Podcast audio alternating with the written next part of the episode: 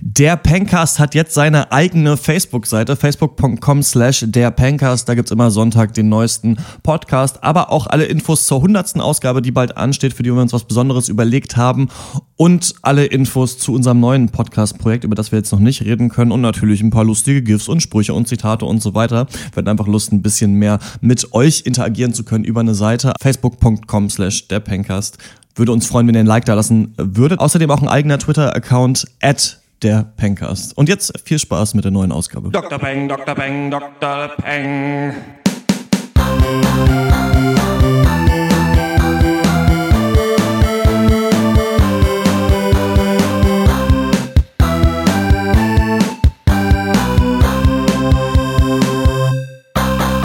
Hallo und herzlich willkommen zum 93. Pencast von drpeng.de Pop und Geist, unserem wöchentlichen Film- und TV-Podcast Hashtag Wir hassen Filme.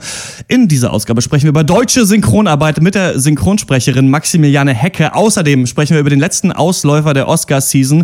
In Trumbo spielt Brian Cranston Dalton Trumbo, ein Hollywood-Schreiber, der zur Zeit des Kalten Krieges eingekerkert wurde und danach nur noch unter Pseudonym veröffentlichen konnte. Zu guter Letzt reden wir über die Netflix-Serie Love von Judd Apatow, bekannt für einige Filme der Seth Rogen-Clique und die Serie Freaks and Geeks. Mein Name ist Christian Eichler und ich rede mit Horst Lukas Diesel. Schönen guten Abend. Malte Springer. Hi. Max Ole von Raison. Hallo. und Maximiliane Hecke. Hallo. Woo. Guten Abend. Herzlich willkommen im Pencast. Äh, du hast uns äh, eine wunderschöne E-Mail damals geschrieben, als wir so ein bisschen nicht mal hergezogen sind, glaube nee, ich, über die äh, Synchro von Deadpool, sondern gesagt haben, ja, war gar nicht so schlecht, aber war vielleicht auf Englisch besser. Da hast du natürlich gleich äh, dich an den Laptop gesetzt und gesagt, Moment, ich habe da mitgesprochen. Das stimmt, ne? ähm, ja, so ungefähr, ne? Aber ihr habt, glaube ich, gar nicht gesagt, äh, das war, war, das war bestimmt besser oder so, sondern ihr habt einfach äh, darüber ein bisschen gefachsimpelt, wie der Unterschied sein könnte. Und dann wollte ich so als Info mal sagen, wie das da so abläuft bei solchen Black Blockbustern, weil das halt so ein bisschen schwierig ist. Genau, bei den Blockbustern. ja, fanden wir mega interessant auf jeden Fall, da so ein bisschen Einblick zu halten. Deswegen äh, werden wir dich auch gleich interviewen. Mhm. Ähm, wie hast du vom Pencast erfahren? Wie bist du darauf gekommen, äh, hier mal reinzuhören? Ähm, ich habe das bei Twitter gesehen, ähm, einen Post äh, zur Nachbesprechung von Schulz und Böhmermann und habe so ein bisschen rumgeguckt, was da so geschrieben wird. Und dann bin ich auf der Seite gelandet und da ich sowieso sehr gerne äh, Podcast höre, unter anderem auch diesen sehr schönen Serial, äh, so bekannt werdet ihr ja auch beide, äh, beide ähm, Und äh, dann habe ich gedacht, höre ich mal rein. Und seitdem bin ich dabei. Man muss nur einmal seine Konkurrenz dissen, ne? Und schon ist man im Game auf jeden Fall. So, so schnell kann es gehen beim Podcast. Ja, wir haben das ganz schön ver äh, Schulz und Böhmermann. Äh, aber auch zu Recht. Ja. Es wurde besser, ja. finde ich, aber ja. nach, der, nach einiger Zeit so. Äh, es hat sich dann aber so ein bisschen gefunden. Wie fandst du das? Ja, ich hab, also ich fand es echt auch nicht so toll. Ich finde die beiden ganz großartig bei Sanft und Sorgfältig. Und wenn mhm. die dann noch einen Gast haben, so Tom Schilling oder so, die Sendung, das finde ich großartig. Das können die und äh, die haben halt einfach eine geile Dynamik. Und ich finde äh, mit so mehreren Gästen, das klappt nicht so gut. Also ich finde gerade auch zum Beispiel Olli Schulz, der ist so eine so eine Marke an sich und ein super cooler Typ. Man hört ihm gerne zu, aber der hat auch echt so ein bisschen so ein Geltungsbedürfnis, ne? Und das merkt man dann ja. einfach sehr stark, wenn ich andere finde, man Leute merkt das ganz doll bei ja. Schulz und Böhmermann, weil er die Fragen viel zu lange stellt. Ich habe mir extra aufgeschrieben, das heute nicht zu machen. Ihr kennt das, ne? Olli Schulz fragt dann sowas und ja. hört dann nicht auf, diese ja. Frage zu stellen und sagt schon alle Antwortmöglichkeiten auch vor. Und irgendwann denken sich, denken sich Leute und auch ja Böhmermann, ja Digga, jetzt stell doch mal die Frage fertig. So die, sie war schon klar. Er hat so ein bisschen Angst davor, glaube ich, so, äh, dass er irgendwie zu dumm rüberkommen könnte oder nicht so toll im Fernsehen wirkt. Und gerade bei Kollege hat man das so stark gemerkt, finde ich, dass so ein bisschen so der Junge, der früher auf dem Schulhof nicht mit dem coolen Jungen reden durfte, der muss ihm gerade so ein bisschen zeigen, dass er ihn voll, voll cool findet und auch äh, mit ihm so Buddy-Style irgendwie machen muss. Das war so ein bisschen unangenehm, weil das hat er eigentlich gar nicht nötig, finde ich. Ja. Das war schon Anbiedern auf höherem Niveau, auf jeden auf Fall. Jeden ja. Fall. Ja, das hat er auf jeden Fall nicht nötig, stimme ich auf jeden Fall. Es ist ja auch zu. so, dass sich jetzt hier äh, fünf Menschen treffen, die sich sonst nur, oder die man sonst nur über die Stimmen kennt. Ne? Wir sehen uns jetzt alle live. Maxi wird sich denken, wow, so hässlich sind die gar nicht. Ja, ähm, genau. Das wir denken uns, wow, so genau so sieht genauso aus wie auf ihrer Website. .com, .com. Ja. Kachelmannwetter.de, Kachelmannwetter. Eigentlich, ihr wisst ja das, ne? wir haben ja eigentlich diese, dieses Segment HBO Netflix Prequel Sequel News und ich hatte gar nicht so viele geile News die, letzten, äh, die letzte Zeit, weil mir aufgefallen ist, dass ich gar nicht mehr diese Seite abonniert habe, popculturebrain.com, auf der ich alles immer eins zu eins nur geklaut habe, aber trotzdem habe ich heute auch nichts Spannendes. Wir haben tatsächlich, äh, hätten theoretisch die Hörerpost, aber ähm, Ronja, die so ein bisschen versucht, Max Ole zu daten, was wir ja ganz süß finden, äh, hat uns nochmal geschrieben, aber gemeint, ihr müsst das ja nicht unbedingt vorlesen, deswegen wird das in den heiligen äh, Kammern des Pencast-Archivs äh, wahrscheinlich für immer verschollen aber bleiben. erwähnen wolltest du es trotzdem nochmal, ja? Das, das ist, Ich wollte es gerne nochmal erwähnen. Ich, ich möchte auch persönlich nochmal, ich weiß, ich bin nur Dr. Exo, ist jetzt nicht so viel wert, aber auch nochmal liebe Grüße an Ronja. Einfach. Und damit kommen wir zum ersten Thema des Podcasts und es ist Maximiliane Hecke. Was ist das denn? Das ist eine Feuerwehrsirene. Tatütata. Rapunzels Turm brennt. Feuerwehreinsatz. Ich weiß nicht, warum ich das getan habe. Er bedeutet mir nichts. Es ist nicht, es ist nicht, es ist. Wo, so, wo soll ich denn hin? Aber ich liebe ihn nicht. Ich liebe dich, nur dich. Ich kann nicht gehen. Was soll ich denn tun? Hi, hier ist Tracy Fishko. Ich gehe hier in New York aufs College. Meine Mom sagte, ich soll mich melden. Äh, meine Mom wird deinen Dad heiraten. Lächle sie an und stell Blickkontakt her. Wenn du reden musst, denk dran, stell viele W-Fragen, wenn du mehr als ein Ja oder Nein zur Antwort willst. Dann läuft alles ganz von selbst. Du nimmst sie einfach mit auf die Toilette und hast Sex mit ihnen. Die neue Coca-Cola Life ist da. Mit Stevia-Extrakt. Weniger Zucker, weniger Kalorien. Coca-Cola Life wartet auf deinen ersten Kuss. Am 17. Dezember, ja, haben ja nicht nur die Gebrüder Wright ihren ersten Segelflug gemacht und wurden so große Stars wie Mila Jovovich geboren. Nein, auch eine Mutter konnte stolz sein, endlich ihr Kind in den Arm zu halten. Nämlich meine. Ich habe da auch Geburtstag. 17. Dezember 1988. Ja, ohne Scheiß. Aber auch Maximiliane Hecke ist, ich habe keine Ahnung wo, wahrscheinlich in Köln, wo du herkommst, Ja, äh, genau. zur Welt gekommen. Mats Hummels Und, hat da ähm, auch Geburtstag übrigens. wo du herkommst. Köln. Wer? Mats Hummels? ja, hat da auch Geburtstag. Kennen wir nicht. Wir machen nur Filme, okay. kein Fuck. Fußball. Ja, sorry. Ja, auf jeden Fall. Weiter. Du hast das so schön eingeleitet. Äh, weiter. Nur der BVB. Ja, natürlich nicht wie ich in der DDR, sondern in der guten alten BRD geboren. Auf Wikipedia steht äh, seit zehn Jahren Synchronsprecherin, aber in einem Interview, was ich äh, gelesen habe, steht äh, seit fünf, also mit fünf Jahren standst du schon in der Synchronkabine und hast das Krokodil bei der Sendung mit der Maus in einer äh, Sendung gesprochen. Kannst du Nee. gleich auf jeden Fall erzählen. Ansonsten ist da im Portfolio äh, nicht nur die Gesangskarriere und das Einsprechen von Hörbüchern, sondern auch äh, ein paar Filme oder richtig viele, ist eigentlich super viel. Ich habe ein paar Sachen rausgeschrieben, die ich super interessant finde. Zum. Beispiel ganz weit hinten, The Way Way Back, äh, super guter Film. Dann noch Dragon Ball, geil. Fruitvale Station, Deadpool, äh, Don John, Boyhood, Akira, die Neuaufnahme, fand ich mega Wow, abgefahren. nice. Auch Men in Black 3. Äh, Full Metal Alchemist, Bleach, The Walking Dead, New Girl, Power Rangers, Megaforce natürlich nicht zu vergessen. und äh, Madman und natürlich äh, Saber Rider.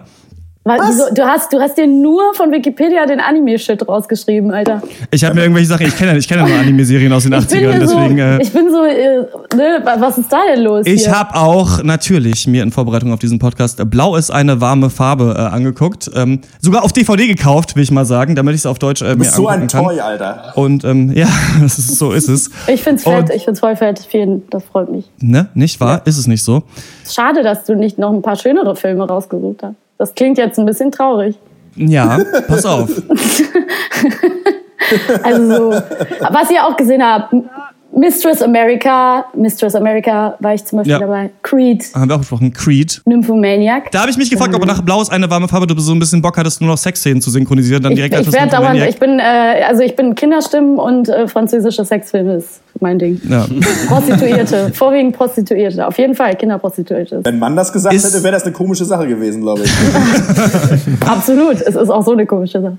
Nimmt Aber, man äh, denn alles, was man kriegt? Denn es ist ja auch irgendwie Vampire Diaries, aber dann auch wieder Blau ist eine warme Farbe. Es macht ja wahrscheinlich alles Spaß zu sprechen, oder? Oder hat man schon so ein Portfolio, dass man sagt, okay, nee, das ist mir dann doch alles irgendwie zu blöde? Ähm, ja, also erstmal geht es natürlich darum, dass man ein bisschen äh, reinkommt in das Business und genug zu tun hat. Ich glaube, das ist wie in jedem anderen Business auch. Wenn du ausreichend zu tun hast, kannst du anfangen auszuwählen. So und kannst halt sagen, ich sondiere mehr. Und am Anfang nimmst du halt erstmal alles, was kommt, weil du dann auch Regisseure kennenlernst, die dich dann wieder besetzen und so weiter. Und ich sag mal so dieses Arthouse-Feld, ähm, Sachen, die auf Arte laufen oder was jetzt irgendwie ähm, ein bisschen schwieriger ist zu übersetzen vielleicht. Das ist wirklich, ähm, ja, da wird auch richtig gecastet und äh, ist ein bisschen schwerer Ja. da reinzukommen, weil natürlich die Qualität irgendwie, sorry, auch wirklich ein bisschen eine andere sein muss, als wenn man jetzt eine Kinderserie irgendwie auf Zeichentrick spricht. Und dann ist es ein bisschen die Sache so, ob man, ja, ob man das schafft, dann da ein paar gute Rollen zu kriegen und dann geht es halt so weiter. Und jetzt im Moment ist es so, dass ich äh, auf jeden Fall ein bisschen gucken kann, was ich machen möchte und was ich nicht machen möchte. Und äh, da wähle ich manchmal ein bisschen danach aus, was jetzt auch äh, angenehm für die Stimme ist, weil wenn man den ganzen Tag so quietschen muss, dann nervt das auch. und dann versuche ich das halt äh, ein bisschen in Grenzen zu halten, wenigstens soweit. Das ist so eine leichte kann. Anspielung auf deine größte Rolle, oder? Das Kikaninchen, eine deiner ganz großen Sachen. Aber ähm, was ist das eigentlich genau? Dafür bist du doch auch so ein bisschen bekannt, oder? Äh, ja, bei, meine Zielgruppe ist 0 bis 6, also ihr seid fast drin. ähm, ja, das ist die, also kann man sagen, so die Dachmarkenfigur für einen Kika. Vor sechs Jahren wurde das entwickelt und was daran für mich total besonders ist, ist, dass es ja kein Original gibt, was ich synchronisiere, sondern ich bin einfach die Figur von Anfang an gewesen und das Ja. Ja. macht halt Spaß. Das ist dann irgendwie cool und es ist halt öffentlich-rechtlich produziert, also von der Firma, die auch Siebenstein und Löwenzahn und so gemacht hat. Das heißt, es ist auch immer so ein bisschen auf läuft länger, sind super nette Leute, ist ein ganz persönliches Verhältnis und ähm, da ich irgendwie bei der Entstehung der Figur dabei war und die Geschichten so mit Liebe geschrieben, gemacht und umgesetzt we- werden, bin ich halt, also das ist Kikaninchen to the heart, so da lasse ich nichts drauf kommen auf jeden Fall. ähm, also mega cool, aber es ist halt so, wenn ja, ganz simpel gesagt, äh, mit Kindern aufzunehmen ist natürlich immer viel anstrengender als mit Erwachsenensprechern, die das gut Das hat können. Peter Lustig schon den Ruf eingebracht, keine Kinder mögen zu können. Also ich würde ja, was aufpassen, ja was du voll hier sagst. falsch ist. und ähm, ja, und deswegen, wenn dann die Leute rauskriegen, dass du vielleicht ganz gut Kinderstimmen sprechen kannst, dann ähm, ist es ehe du dich versiehst so, dass du nur noch das machen darfst. Und dann denkst du irgendwann, aber ich bin doch schon groß. Und dann, Mhm. äh, ja, dann sagst du halt irgendwann so, das 15. rosa-grüne Bärchen hinten links, das kann ich vielleicht jetzt nicht auch noch sprechen. Das muss jetzt Also vielleicht es mal ist- jemand anders Es ist schwer, sich davon so zu emanzipieren, quasi von, von so einer äh, Rolle, in die man so reingedrängt wird. Also ich mache es jetzt tatsächlich erst so seit einem Jahr, dass ich wirklich sage, so ich wähle ein bisschen aus, weil ich auch gerade mit Kikaninchen und so, ich will ja auch nicht so verbraucht sein, sage ich mal, dass die Kinder dann einschalten und mich in jeder Sendung hören. Das fände ich auch irgendwie schade. Und ähm, äh, ich glaube, es gibt einzelne Leute, die das vielleicht auch vermessen finden oder so. Aber jeder, der den Job ernst nimmt und auch sagt, okay, man muss da was spielen, der versteht auch, dass ich jetzt nicht bis 23, 24 Uhr nachts irgendwie die Glücksbärchis sprechen kann und am nächsten Morgen um 9 Uhr einen Arthouse-Film, wo ich äh, irgendwie Schiller-Texte auf französisches Original sprechen muss oder keine Ahnung. Also irgendwie Ja. so, das, das geht halt nicht zusammen und deswegen muss man halt ein bisschen gucken, wenn man seine Qualität halten will, dann muss man eben manche Dinge auch mal absagen, sonst kann man nicht 100% gut sein, würde ich jetzt einfach mal so sagen. Wir werden ja auch ständig Und, gefragt, ob wir in anderen Casts mal sprechen. ja, und dann sagt er auch, das geht einfach nicht. Ja, Ja. ist aber, ist, aber es ist einfach zu viel Kinderkacke, das ist klar. Also das Ja. ist gerade. Man Schulz und Böhmermann fragen dauernd, na, ob ich nicht einfach Olli Schulz oder Bumsi äh, spielen könnte. Boah, das geht so auf die Stimme, ne? Merkst du auch manchmal, wenn er Bumsi spricht, dann macht er das so fünf Minuten Ey, ich und danach ist er total versucht, wir haben mal so eine Liste an so Intros mal gemacht für diesen Podcast, diese besoffenen Berliner, die sich unterhalten und wir haben auch mal überlegt, ob wir Fidi und Bumsi machen, aber uns aufgefallen, dass wir das kaum können. Es muss super schwer sein, aber ich feiere das immer. Ich sitze manchmal auf dem Fahrrad, während ich sanft und sorgfältig höre und dann kommt auf einmal so Fidi und. Bumsi, ey, und ich fall echt runter vor Lachen. Ey, und wenn er das drei Minuten macht, danach ist es echt vorbei. Also das hörst du auch immer, dann räuspert der sich 15 Mal und so, äh, das ist Bumsi, hallo, das ist ja da unten. Das ist ja ganz furchtbar. Was mich echt interessieren würde, Maxi, du hast Ja. so diesen Casting-Prozess angesprochen. Ich wollte fragen, wie läuft das ab? Also wird man da gecastet, äh, wenn man denn gecastet wird, wie in so Mhm. einen Schauspieler? Wird da geguckt, passt die Stimme auf die Rolle? Wie hoch sind da die Ansprüche? Musst du dich in einem fetten äh, Battle Royale gegen andere Synchronsprecherinnen durchsetzen? Oder, oder wie, wie läuft sowas ab? Ja, ist tatsächlich so, dass echt bei großen Rollen fast immer gecastet wird. Es sei denn, du hast Ja. irgendwie einen Regisseur, der dich wirklich äh, rausgesucht hat und schon sagt, ey, das ist es unbedingt. Oder du hast halt das Glück, was heutzutage ein bisschen anders ist, vielleicht kommen wir da später nochmal drauf zu sprechen, ähm, dass du schon eine Stimme halbwegs fest hast. Aber dann kommt halt auch wieder der Kunde ins Spiel. Selbst wenn eine Stimme von irgendjemandem schon mal gesprochen wurde, kann es echt sein, dass der Kunde sagt, nö, wir wollen aber jemanden, der älter klingt oder da spielt Ja. sie ja was ganz anderes, deswegen müssen wir neue Sprecher ausprobieren, was ein bisschen schade ist, weil die meisten Sprecher sind Ja. Schauspieler und können sich auch ein bisschen auf die Rolle einlassen. Vielleicht sollte Ja. man das dann auch mal lassen. Ähm, aber es ist tatsächlich so, dass meistens so vier bis fünf Sprecherinnen gecastet werden. Die werden wirklich nach Stimme ausgesucht und ähm, dann entscheidet der Regisseur, wen er an Platz eins setzt. Aber das letzte Wort hat tatsächlich Redaktion oder Kunde. Und manchmal Also da gibt's einen Regisseur auch man bei, sich auch. bei so Sprecherrollen. Ja, Also der dann, der Synchronregie äh, gibt's gibt's also man ist immer zu dritt. Man hat einen Cutter, der sich quasi darauf konzentriert, Cutter oder Cutterin, die halt, dass die Mundbewegungen gut aussehen und dir sagt, was du irgendwie schneller oder langsamer sprechen musst, wo du zögern musst und so weiter.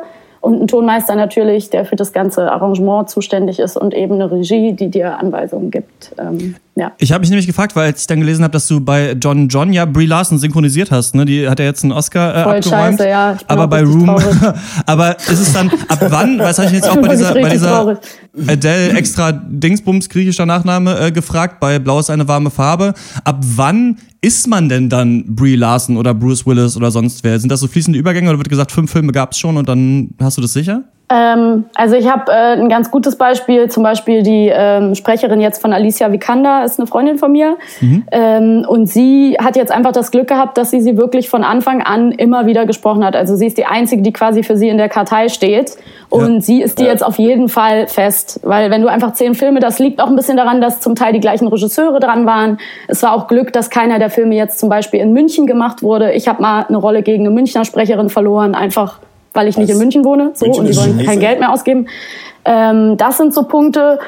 Und ähm, ich sag mal so, wenn ich jetzt zum Beispiel die Adele Exarchopoulos hat seitdem noch keinen großen Film rausgebracht, Ja, ne? aber ähm, ja, die dreht irgendwie seit zwei Jahren. Man weiß nicht, es müsste dieses Jahr eigentlich mal dieser mit Sean Penn, The Last Face, der müsste irgendwie von Sean Penn, der müsste irgendwann rauskommen. Ja. Da gehe ich jetzt mal schon von aus, dass ich zum Casting eingeladen werde. Das eigentlich schon, weil eigentlich ist es so, dass die schon googeln können und gucken können und meistens wirst du auch zum Casting eingeladen. Aber ich habe zum Beispiel Cara Delevingne mal gesprochen, in dem hier Die Augen des Engels Film Ah. mit Daniel Brühl. Und ähm, dann habe ich sie in Margus Spuren einfach nicht mehr gesprochen, obwohl ich beim Casting war. Also es kann halt einfach passieren. Und dann hat es eine Münchnerin gemacht. Und äh, jetzt kann ich ein krasses Interner verraten, aber mehr darf ich dazu nicht sagen, äh, dass ich sie widersprechen werde. Aber wir wissen noch nicht wo. Und dann habe ich natürlich wieder gute Chancen, weil dann stehe ich halt quasi wieder an Platz eins, weil ich Ja da gut, das ist, das, bin. das ist was, das ist was natürlich, was ich weiß, dass wir dann natürlich auch so ein bisschen die Fäden im Hintergrund der Filmwelt ziehen. Ja, also ihr könnt das ja. jetzt verhindern quasi. Also Ich bin aber schon im Trailer drin. Also wenn man jetzt aufmerksam hört, dann kann man mich im Trailer schon hören. Ja gut, aber das ist ja schon äh, für so ein äh, für eine Synchronsprecherin, für einen Synchronsprecher so, wenn du jetzt dann also jetzt in die zu diesem Zeitpunkt Alicia Vikander dann bist, dann kannst du dir ja auch den Shampoos einfach aufmachen, oder? Ja, Also richtig geil. Also und du kannst auch eigentlich sofort deine Gage ein bisschen erhöhen für Alicia Vikander, weil du bist einfach die Feststimme und eigentlich äh, kannst Ja. du dann, also jetzt nicht mega viel, aber du kannst halt schon sagen so. Und es ist Ja. halt auch, sie hat es echt super geil gemacht und ähm, ja, also Wenn du- super schöne jetzt- Filme. Ich meine, die macht ja, Ja. auch tolle Filme, also ist Ja, natürlich klar. mega, Ja. voll cool. Wenn du jetzt in diesem Moment dir da eine Schauspielerin aussuchen könntest, für die du Festsprecherin sein können würdest, eventuell, was wäre das so? Äh, also ich würde schon einfach mich mega freuen, wenn ich Adele behalte, weil Okay. ich fand einfach selber, dass das gut gepasst hat und ähm, war bis jetzt auch wirklich so meine liebste Arbeit. Ja. Und Cara Delevingne würde ich mich auch freuen. Eigentlich wirklich ganz fair, so Leute, wo ich denke, von der Stimmfarbe passt es gut und das ist irgendwie äh, vom Spiel. Aber ey, die in Creed zum Beispiel, Tessa Thompson, Ja. hat mir mega Spaß gemacht. Voll die coole Rolle einfach. Also ganz unabhängig davon, wie der Film ist. Ich fand die halt so süß und die hat so einen coolen, äh, irgendwie so einen coolen Style, auch wie sie redet. Und das hat mir so Spaß gemacht. Also ich würde auch gerne einfach sie nochmal sprechen zum Beispiel. Ich habe mir dann der Blaus eine warme Farbe angeguckt und ich fand das sehr, sehr gut, wie du das gesprochen hast, ähm, weil das so eine coole, die Adele ja sowieso so ein super geiler Charakter ist, der so ein bisschen so was Jungenhaftes hat und du hast es ja auch relativ tief und äh, so lässig gesprochen. Ist es im Französischen auch so oder hat man am Deutschen versucht, so eine eigene Note irgendwie reinzukriegen? Das ist echt ähm, genau, also ich glaube wirklich genauso. Ähm, ich, will- ich kann ja mal kurz, ist ganz lustig, wie ich dieses Casting gewonnen habe. Ich Ja. hatte bei der Firma vorher noch gar nicht viel gearbeitet, wirklich nur eine Minirolle oder so. Und ich war super krank. Ich war eine Woche auf dem Festival mit Freunden und kam irgendwie an und war total heiser. Und ich habe nur so gesehen, manchmal sieht man nicht die Titel, ähm, für welchen Film man jetzt gecastet ist, weil die dann irgendwelche Alibi-Titel haben. Und ich dachte, hatte natürlich schon gelesen, Goldene Palme, irgendwie zwei Mädels, ähm, französischer Film und dachte so, ey, das sind auf jeden Fall jetzt hier die Mädels. Scheiße, und du bist krank und wirst hier zum Casting eingeladen und kannst das jetzt nicht machen. Fuck, fuck, fuck, ich wollte es halt unbedingt haben. Ja. Und dann bin ich da irgendwie hin und dann war das die Szene, ähm, hast du jetzt nur gesehen, Christian, aber wo sie sich halt kennenlernen und sie ist so total schüchtern Ja. und zurückhaltend und sagt In eigentlich nur so, ja, nee, das war da, wo sie so sitzen, so auf so einer Bank und so Ah, ja. unterhalten sich so und sie ist ganz schüchtern und sagt irgendwie die ganze Zeit so, ja, man, äh, keine Ahnung, also weiß ich jetzt auch nicht, Sartre sagt mir nichts und ist so Mhm. voll so, so introvertiert.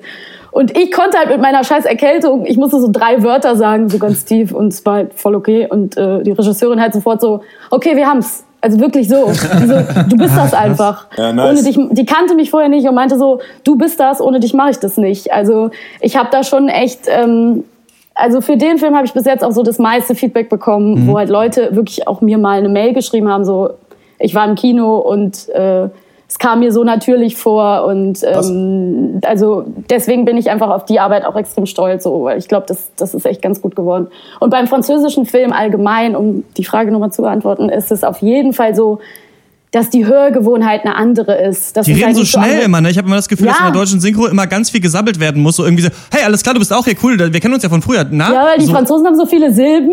Die haben Ja. natürlich viel mehr Wörter als, als äh, jetzt im Amerikanischen. Und die Amerikaner sprechen ja alles auch immer so breit aus. Und da musst du natürlich ganz anders sprechen, als wenn die Franzosen alles so wegnuscheln. Ja. Ne? So.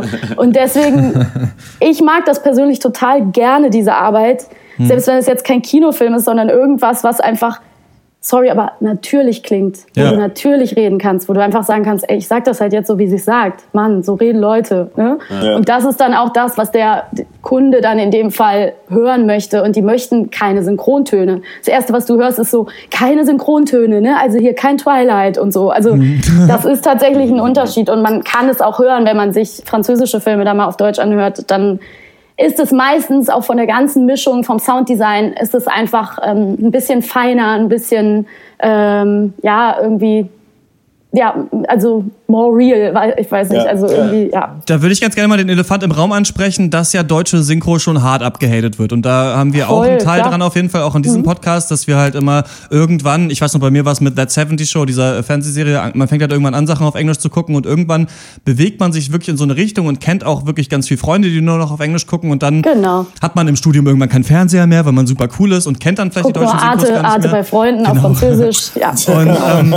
da würde mich mal interessieren, wie das so ist. Also oft hat man ja wirklich bei deutscher Synchro das Gefühl, dass nicht so viel Zeit vielleicht dahinter war oder dass es einfach wirklich nicht authentisch klingt, wie Leute miteinander reden. Das hast du auch im deutschen Film, finde ich oft. Also auch wenn es wirklich tatsächlich deutsche Produktionen sind. Ja. Aber da würde ich mal fragen, wie geht man da so ran als Synchronsprecherin? Gerade du hast erzählt, bei Deadpool gab es ganz viele verschiedene Aufnahmen. Wie, wie stehst du so dazu, dass man, dass viele Leute sagen, es ist irgendwie nicht authentisch, irgendwie ist es blöd? Ähm, also sind ja, eigentlich sind es ja so zwei Fragen in einer. Ne? Das erste ist so, äh, für mich ist das, ähm, das soll jetzt gar nicht blöd klingen oder so, ist es in erster Linie natürlich auch einfach ein Job, der Ja. mega viel Spaß macht, Ja. den ich liebe, der irgendwie cool ist. Ich kann jeden Tag neue Projekte machen und die einen machen halt mehr Spaß und die anderen weniger. Und wie in jedem Business, glaube ich, gibt es einfach ein riesen Qualitätsgefälle. Ne? Es gibt natürlich so Sachen, die werden High Class auf jeden feinsten Zwischenton abgearbeitet. Da hörst du dir das auch wirklich hunderttausend Mal an, guckst den Film vorher und bist halt voll drin und du hörst wirklich auf jeden scheiß kleinen Atmer und schnibbelst das auseinander und machst wirklich am Ende irgendwie was Gutes draus, wo ich wirklich auch sagen würde, ey, dann geht dir vielleicht fünf bis zehn Prozent verloren, wenn es gut ist. Ne? So, Was man vielleicht auch verliert, wenn man manches nicht versteht. Ne? Also so kann man es irgendwie sehen. Gleichzeitig, ich gucke auch nichts synchronisiert, weil ich es auch nicht kann. Ähm, aber ich kenne natürlich auch die, also und ich verstehe manches nicht, obwohl ich sehr viel mit Englisch arbeite, das muss ich auch zugeben. Und ich kenne natürlich die Kollegen. Ne? Das heißt, ich habe dann immer irgendwie meine Bekannten im Zimmer sitzen. Das ist halt auch ein bisschen anstrengend. Und das andere ist, äh, woran das liegt, glaube ich, ähm, ist unter anderem, dass ein guter, eine gute Synchro steht und fällt halt mit dem Synchronbuch. Also mit dem, was Ja. jemand schreibt. Ja. Und da muss sich halt jemand mit Zeit hinsetzen und geile Entsprechungen finden und coole Sachen finden, die einerseits gut aussehen, in den Mundbewegungen irgendwie passen und die trotzdem das irgendwie sagen und rüberbringen. Und dafür muss natürlich auch immer jemand da sein, der vielleicht den Geist des Films versteht und Ja. vielleicht den Zeitgeist. Also wenn jetzt ein äh, 60-jähriger Mann dann vielleicht äh, eine Übersetzung schreibt für eine Teenie-Komödie über 14-jährige Mädchen, die nur YOLO und LOL und HDL sagen, dann kann es halt vielleicht schon irgendwie schief gehen. Also nur ein Beispiel. Aber ähm, das heißt, ich glaube, es ist einfach echt wenn, wenn keine Zeit und kein Geld da ist für gute Leute, die das übersetzen, dann stehen wir auch im Studio und schlagen die Hände über dem Kopf zusammen und versuchen irgendwie das Beste rauszuholen und auch noch manches umzudichten. Ja, meine Frage wäre, habt ihr, also ihr habt ja dann das Synchrobuch quasi, also die Übersetzung Mhm. von irgendwem, habt ihr das Originalskript auch da? Also kannst Nee, du das hat, das hat immer der Regisseur, das ist die Conti. Also da kann man immer Ja. noch mal nachgucken, was jetzt genau im Original äh, gesagt wurde. Ähm, ja, und es ist halt, es gibt halt Sachen irgendwie, brauchen wir auch gar nicht sagen, ne, die einfach, eigentlich ist zum Beispiel amerikanische Sitcom ist unsinkbar. Es wird halt gemacht, weil Leute es wollen. Leute wollen irgendwie abends ihre Big Bang Theory auf Deutsch gucken. Ne? Wir wollen das vielleicht nicht und Freunde wollen das vielleicht nicht, aber solange es irgendwie die Nachfrage gibt, ähm, wird das eben gemacht. Und ich denke einfach mal, mal besser, mal schlechter. Also es gibt Sachen, da arbeitest du so krass en Detail und dann gibt's wieder Sachen, die werden einfach so hingerotzt. Ne? Und ich sag mal so, im Moment mit den ganzen Sendern, die aus dem Nichts sprießen und Ja. die wachsen und diese Ja. eine Million Serien, die gerade alle auf den Markt kommen, ähm, wir haben zwar alle zu tun, noch und nöcher, aber wo sollen die guten Schreiber alle herkommen? Ne? Alle sind ausgebucht, alle ähm, haben übermäßig viel zu tun. Das heißt, es müssen ganz schnell neue Leute ran, die auch schreiben. Ja. Und da leidet dann eben hier und da wirklich mal die Qualität, kann man nicht anders sagen. Es ist dann einfach auf Masse. Ein Beispiel, ähm, was, ich, was, was ich noch im Kopf habe, ist, dass bei How I Met Your Mother Barney irgendwann so eine Rede hält und dann nach oben guckt und sagt, also zu Gott redet und sagt, du hast mir die Kugel erspart. Und auf Englisch ist es halt, I dodged a bullet there. So, und das ist halt natürlich Mhm. einfach nur eins zu eins übersetzt und macht halt Deutsch halt null Sinn, weil er nicht von Ja. irgendwem angeschossen wurde oder sowas. Das ist ja dann ganz interessant. Aber Max, du hattest eine Frage, oder? Ja, genau. Ja. Ich habe eine Frage. Ähm, Vielleicht ist sie zu weit vorgegriffen äh, in diesem Gespräch, aber ähm, vielleicht für unsere Zuhörer, die auch aspir äh, Bock haben, sich aufzuschwingen, Schauspieler zu werden oder Synchronsprecher. Ähm, wie ist denn da? Da gibt es ja sicherlich unterschiedliche Wege, wie immer in der Ja. Kreativbranche. Ähm, wie war das bei dir? Klassische Schauspielausbildung oder wie hat es funktioniert? Also ich habe tatsächlich ja als kleines Kind angefangen, wirklich so mit sechs Jahren stand ich das Ja. erste Mal im Synchronstudio und das ist tatsächlich bei vielen jungen Synchronsprechern so. Es gibt Ja. auch ganz viele so Synchronfamilien. Ne? Also äh, die Stimme von Benjamin Blümchen, dessen Sohn ist die Stimme von Bradley Cooper und Jared Butler und dessen Nein. Bruder ist äh, so und so weiter. Also gibt so richtige Synchrondynastien, die da schon seit Jahren irgendwie immer immer weiter drin bleiben. Und ähm, bei mir war es dann so, als Kind dann immer weiter gesprochen in Köln, alles Mögliche gemacht, was mit der Stimme irgendwie zu tun hatte und dann halt äh, auch eine Schauspielausbildung, ähm, Gesangsunterricht. Ich hatte aber auch mal so eine Phase, wo meine Stimme dann ein bisschen angeschlagen war. Dann habe ich jahrelang irgendwie Stimmbildung gemacht. Ja. Und ähm, in der Regel haben die Sprecher schon eigentlich alle entweder eine Schauspielausbildung oder eine Musical-Ausbildung. Das ist wirklich die Regel. Ja. Und wenn halt jemand wirklich autodidaktisch ähm, da reingerutscht ist, eben oder als Kind angefangen hat, dann kann es eben entweder sein, dass er sehr gut ist, weil er sehr viel Talent hat und dann genauso ebenbürtig arbeiten kann. Es kann aber auch sein, dass er halt über ein gewisses Level dann nicht rauskommt und Ja. vielleicht jetzt gerade nicht für die Arthouse-Schiene gecastet wird oder so. Also ähm, und äh, noch mal ganz kurz von How I Met Your Mother weiß ich alles von mir ist eine Münchner Synchro. das ist immer ja, das ist so ein bisschen also da gibt es so ein bisschen äh, gibt's nein zum Beispiel die Simpsons werden in München gemacht ne kann man ja auch nicht sagen aber es gibt eben da auch Unterschiede und äh, man kann das an manchen Sachen erkennen nämlich einfach dass es weniger Sprecher in München gibt und dass zum Beispiel alle Nebenrollen bei How I Met Your Mother dieselben Menschen sprechen das ist halt einfach äh, ja Ah, geil. Nice. Also- Wie ist denn, das würde mich wirklich interessieren, jetzt die genaue Situation im Tonstudio? Denn auch Mhm. bei Blau ist eine warme Farbe, so gut ich die Synchro fand und alles, habe ich manchmal so gedacht, okay, hier ist der Einsatz nicht perfekt oder, ich hab, oder irgendwer bewegt die Mhm. Auf Lippen und es passt nicht Mhm. richtig. Und es ist natürlich unendlich schwer. Also ich weiß gar nicht, wie das überhaupt geht, aber wie doll, wie oft sprecht ihr das ein? Wie passt man das an an jemanden, der eine andere Sprache spricht und was anderes sagt visuell? Also das ist tatsächlich auch ein ähm, besonderes Beispiel, weil da hatte ich wirklich richtig Vorbereitungszeit. Ne? Da hatte Ja. ich das Originalbuch, das deutsche Buch, den Film zu Hause zwei Wochen vorher und wir haben uns extrem viel Zeit genommen, den zu Ja. synchronisieren. Also wir waren da zehn Tage im Studio. Das ist wirklich, also ich zehn Tage im Studio, alle anderen länger. Ah, krass. Ähm, aber das ist wirklich viel so. Und wir haben auch viele Szenen zu zweit gemacht sogar. Also die, die Lea Seydoux gesprochen hat ähm, und ich. Und das kommt ganz selten vor nur noch. Aber es war wirklich Ah, okay. eine ganz besondere kleinschrittige Arbeit. Und da hast du dann auch eine sehr gute Regie, die dich einfach ganz krass anleitet.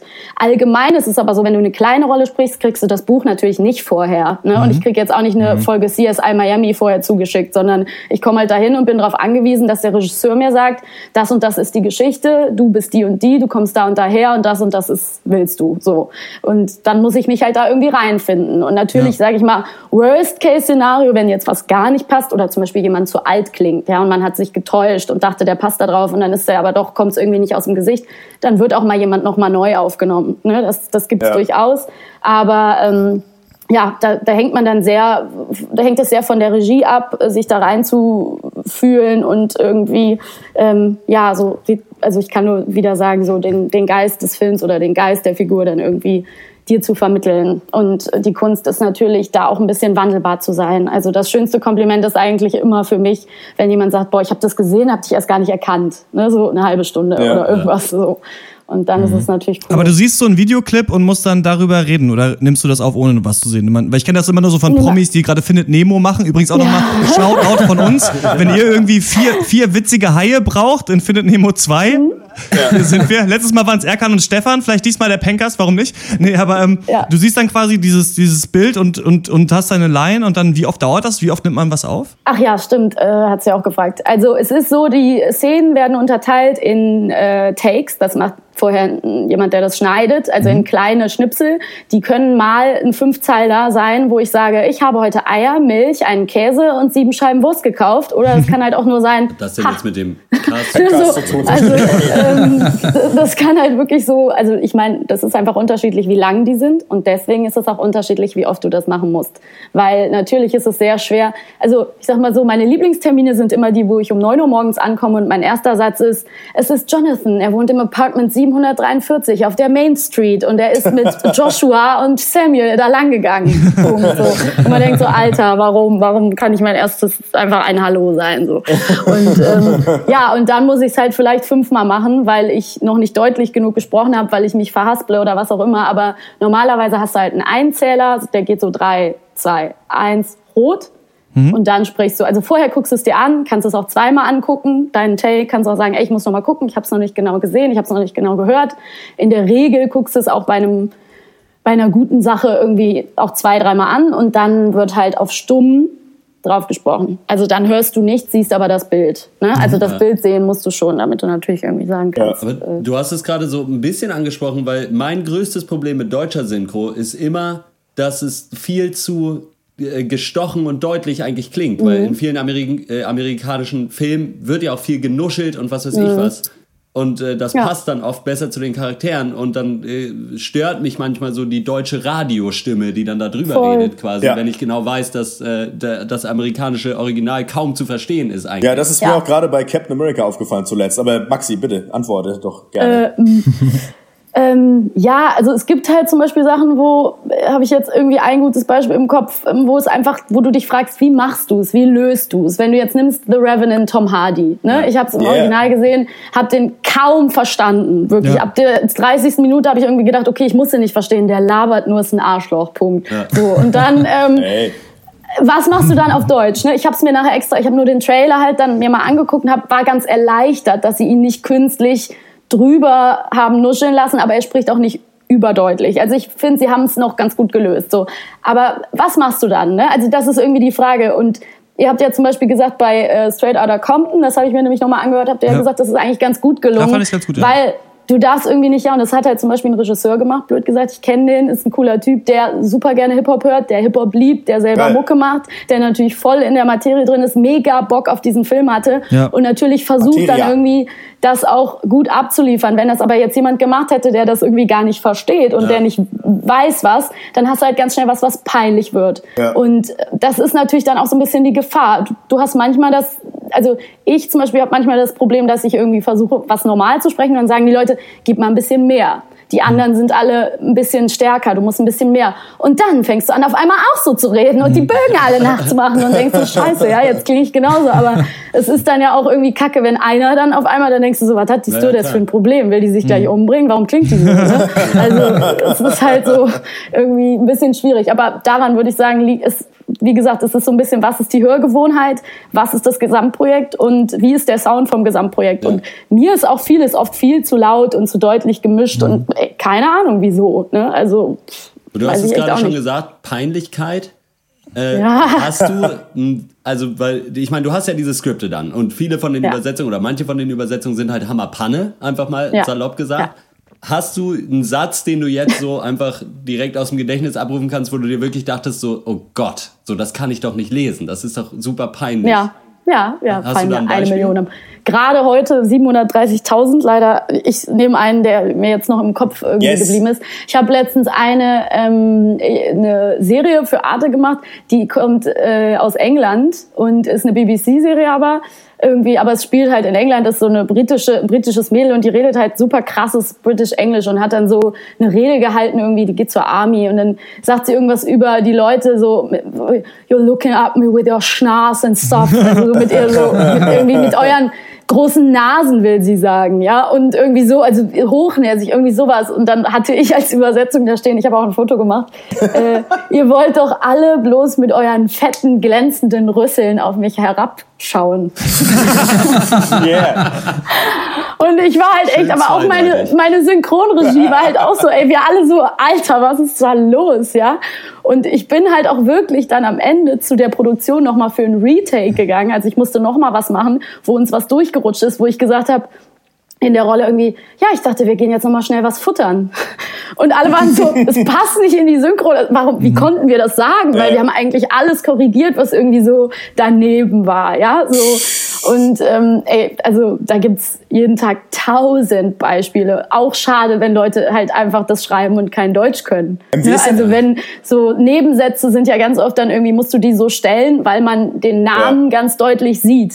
Ne? Mhm. Also Joshua erzählte mir neulich, äh, er lief doch da lang. Ich habe ihm einen Witz erzählt. Also so, äh, warum, äh, why? Ne? So, äh. Aber du musst es halt irgendwie so, ja, musst es irgendwie so umstellen, dass es deutsch ist und trotzdem auf die Mundbewegung kommt. Ne? Manchmal ein Kompromiss. Nee, das heißt, man kann eigentlich sagen, alles, was an deutscher Synchro falsch liegt, sind die Schreiber.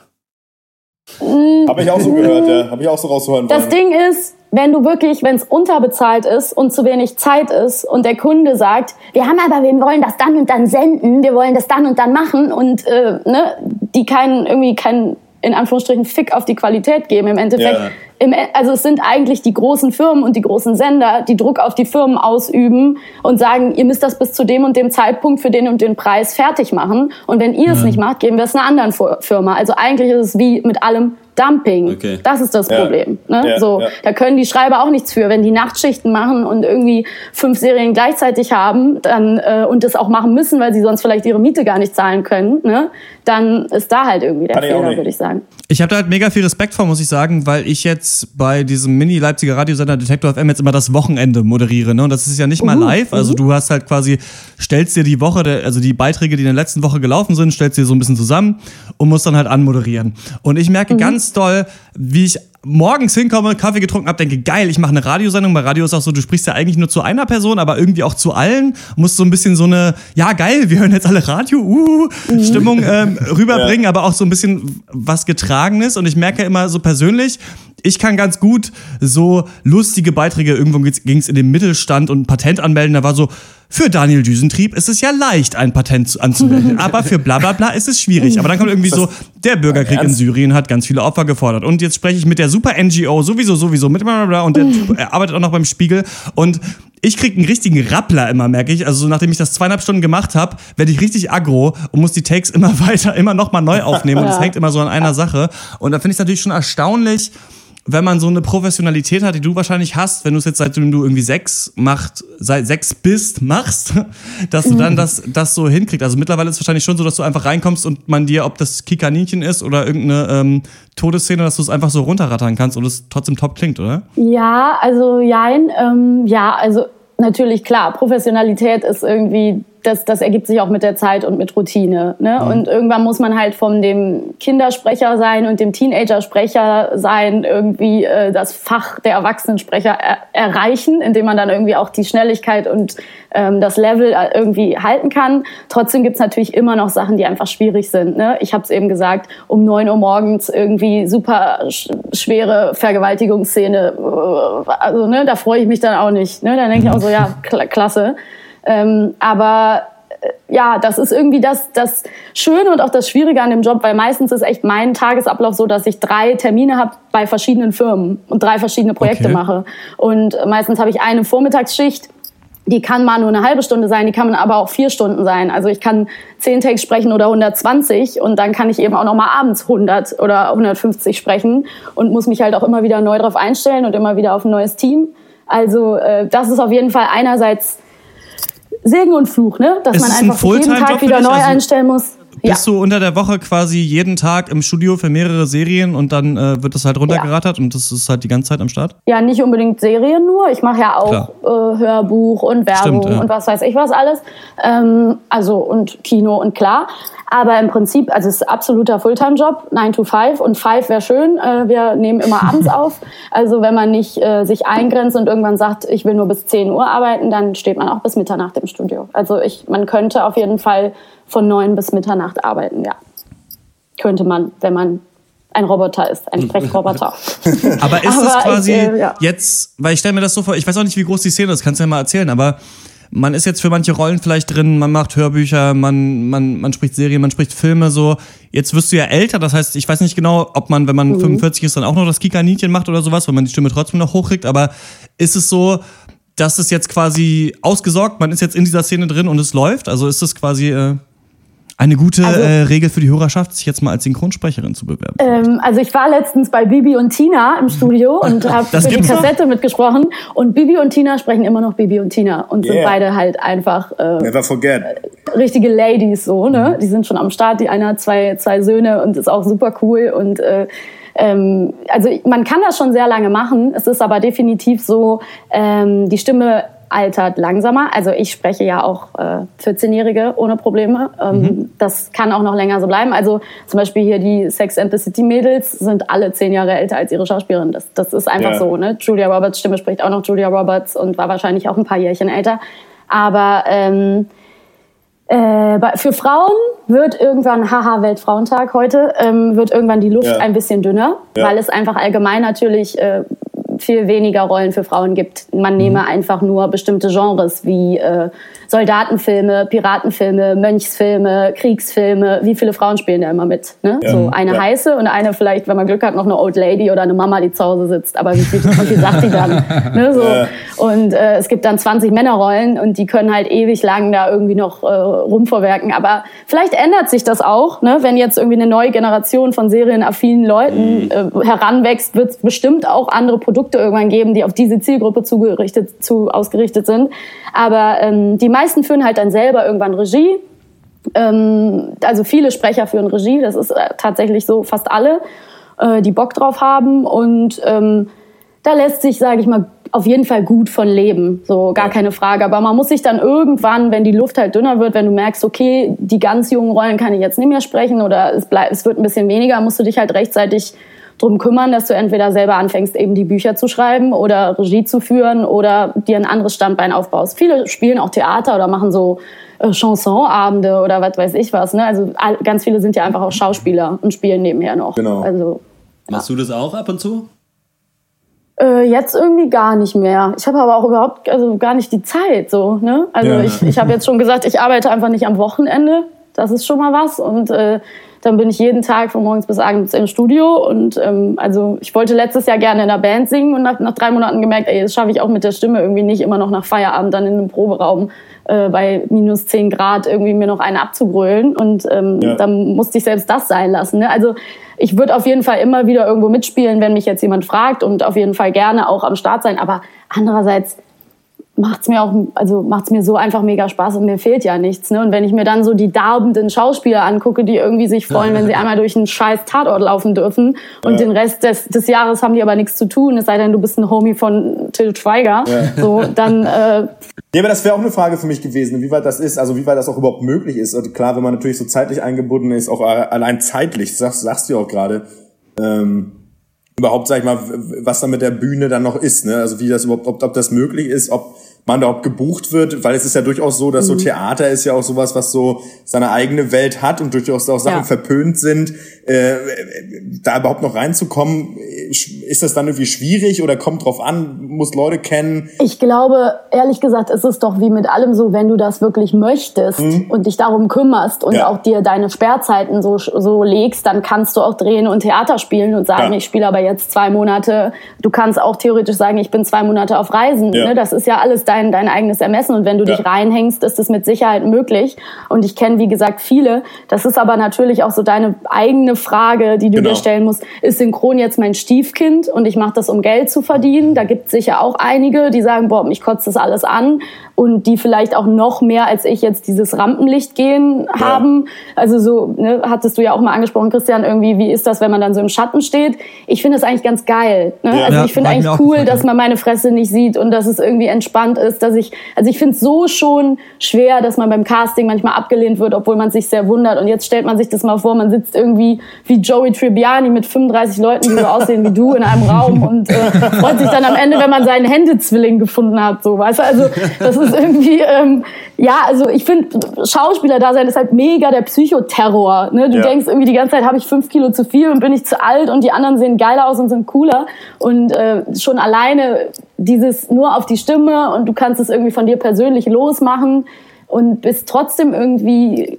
kreativ dabei und weißt aber auch immer blöd gesagt, du musst jetzt dieses Projekt vielleicht auch nicht für immer machen. Ne? Also beim Ja. Schauspiel bist du so abhängig von einem Intendanten oder von einem Regisseur, dem, vor dem du dich irgendwie jeden Abend auf der Schaubühne nackig machen musst und dir ein Würstchen in den Popo stecken musst. Da ich halt einfach, also why, warum, wenn ich auch irgendwie was Cooles machen kann in der Zeit und irgendwie ein Ja. bisschen chilligeres Leben haben kann. So. Naja, also also beim- das ist natürlich, gibt's natürlich Leute, denen das ganz anders geht, ne? Völlig fair, Ja. ganz klar. Aber ich glaube, das ist echt eine Frage des Willens und was dich da antreibt. Also beim Pen-Casting ne? hast du ja gleich gewonnen, ne? Ja, ey, super geil. Eine Frage hätte ich noch. Und äh, da geht es jetzt nicht mehr so um dieses Synchronsprecher-Ding, sondern eher um dich als Gast und äh, zumindest mal Hörer, Fan will ich nicht sagen, aber Hörer des Podcasts.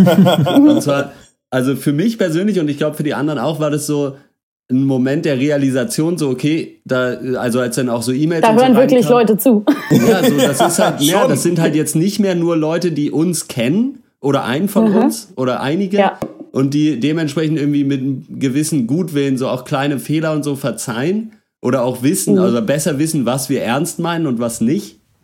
Und da wäre meine Frage Mhm. so, was, was war da so als Ersthörer der erste Eindruck so des Pencasts? Oh, so, weil, also es gibt ja durchaus auch Leute, denke ich mal, oder kenne ich aus meinem Leben einfach, die halt diesen Humor nicht verstehen und Mhm. sich halt denken, so, was ist das für ein Idiot? So, quasi so, was muss man, Ähm. also wie funktioniert das? Also wenn ich jetzt ganz ehrlich sein soll, äh, ich ähm, fand das echt alles cool von Anfang an. Ich fand Yes. das total entspannt und äh, locker und lustig und hatte eher so das Gefühl, aber das liegt natürlich auch ein bisschen daran, mit was für Leuten man wahrscheinlich selber so abhängt. Ja. Also, also ihr könntet jetzt auch Freunde von von mir sein, Huhu, die, das, die so reden. Also, Endlich eine Freundin! und ähm, ähm, also es ist für mich alles irgendwie ähm, ganz organisch und total klar, was irgendwie ironisch gemeint ist. Und ihr macht ja oft selber so Witze darüber, was ihr jetzt so hatet und dass ihr eben so alles so draufkloppt. Natürlich ist es manchmal so, man redet sich in so eine Überkritik rein. Ne? Das kann auf jeden Fall vorkommen. Aber es geht ja auch darum, wirklich in die Tiefe zu gehen. Und dann stellt ihr es ja eigentlich auch immer in Frage. Ne? So Ja. sind wir jetzt gerade zu kritisch oder ist es jetzt gerade so und so?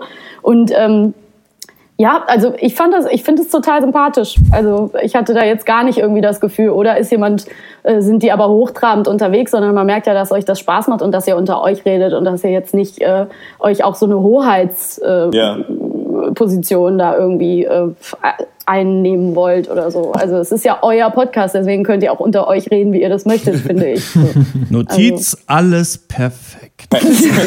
Was soll ich, ich hatte jetzt nicht gedacht, was, ist, was, was seid ihr für Idioten, aber sonst hätte ich euch ja auch nicht die E-Mail geschrieben. Ja, ich hat- hatte aber übrigens gedacht, ey, ganz kurze Info am Rande, wenn ich jetzt diese E-Mail schreibe, was ich ja echt überlegt habe, aber Deadpool war einfach so, ich habe das gerade gemacht Ja. und es ist wirklich, war ja die Frage irgendwie und ähm, ich dachte so, scheiße, wenn die jetzt meine E-Mail vorlesen und mich dann total schlecht machen und sagen, was ist das für eine blöde Kuh, was schreibt die uns?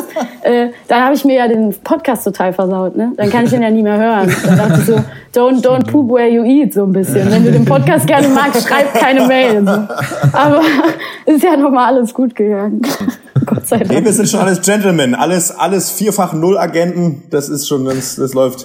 Ja, man bewegt sich halt immer in so einem Spektrum, ne, dass man manchmal, also weil du das ansprichst, halt mit diesem zu viel Hate, wir reden da manchmal auch vielleicht, glaube ich, zu viel drüber, aber wir merken halt oft, wenn eine Serie oder ein Film nicht genug hergibt, macht es halt Spaß, das auseinanderzunehmen, weil es dann für uns Klar. auch ein größerer Unterhaltungsfaktor einfach ist. Klar, Ja. und eigentlich für den Zuhörer ja auch. Ey, also ich meine, Ja. nehmen wir mal Beispiel sanft und sorgfältig. So, was ist da der große Teil auch? Hate, also rumgehate, ne? So. Ja. Und wer das alles für bare Münze nimmt, der kann da auch jedes Mal 75 Petitionen schreiben, Auf dass das aber Fall. bitte nicht so sein soll. Ne? Und das so. merken wir immer in Cuts, wo wir wirklich, wo es wirklich tiefgründige Filme sind, die wir alle gut finden. Manchmal ist da wenig zu sagen. So, also, oh, fand ich ganz gut, fand ich ganz tiefgründig.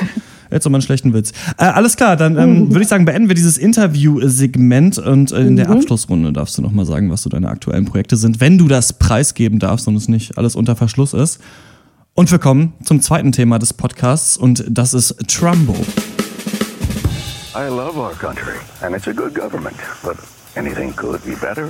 You talk like a radical, but you live like a rich guy. It's the perfect combination. The radical may fight the purity of Jesus, but the rich guy wins with the cunning of Satan.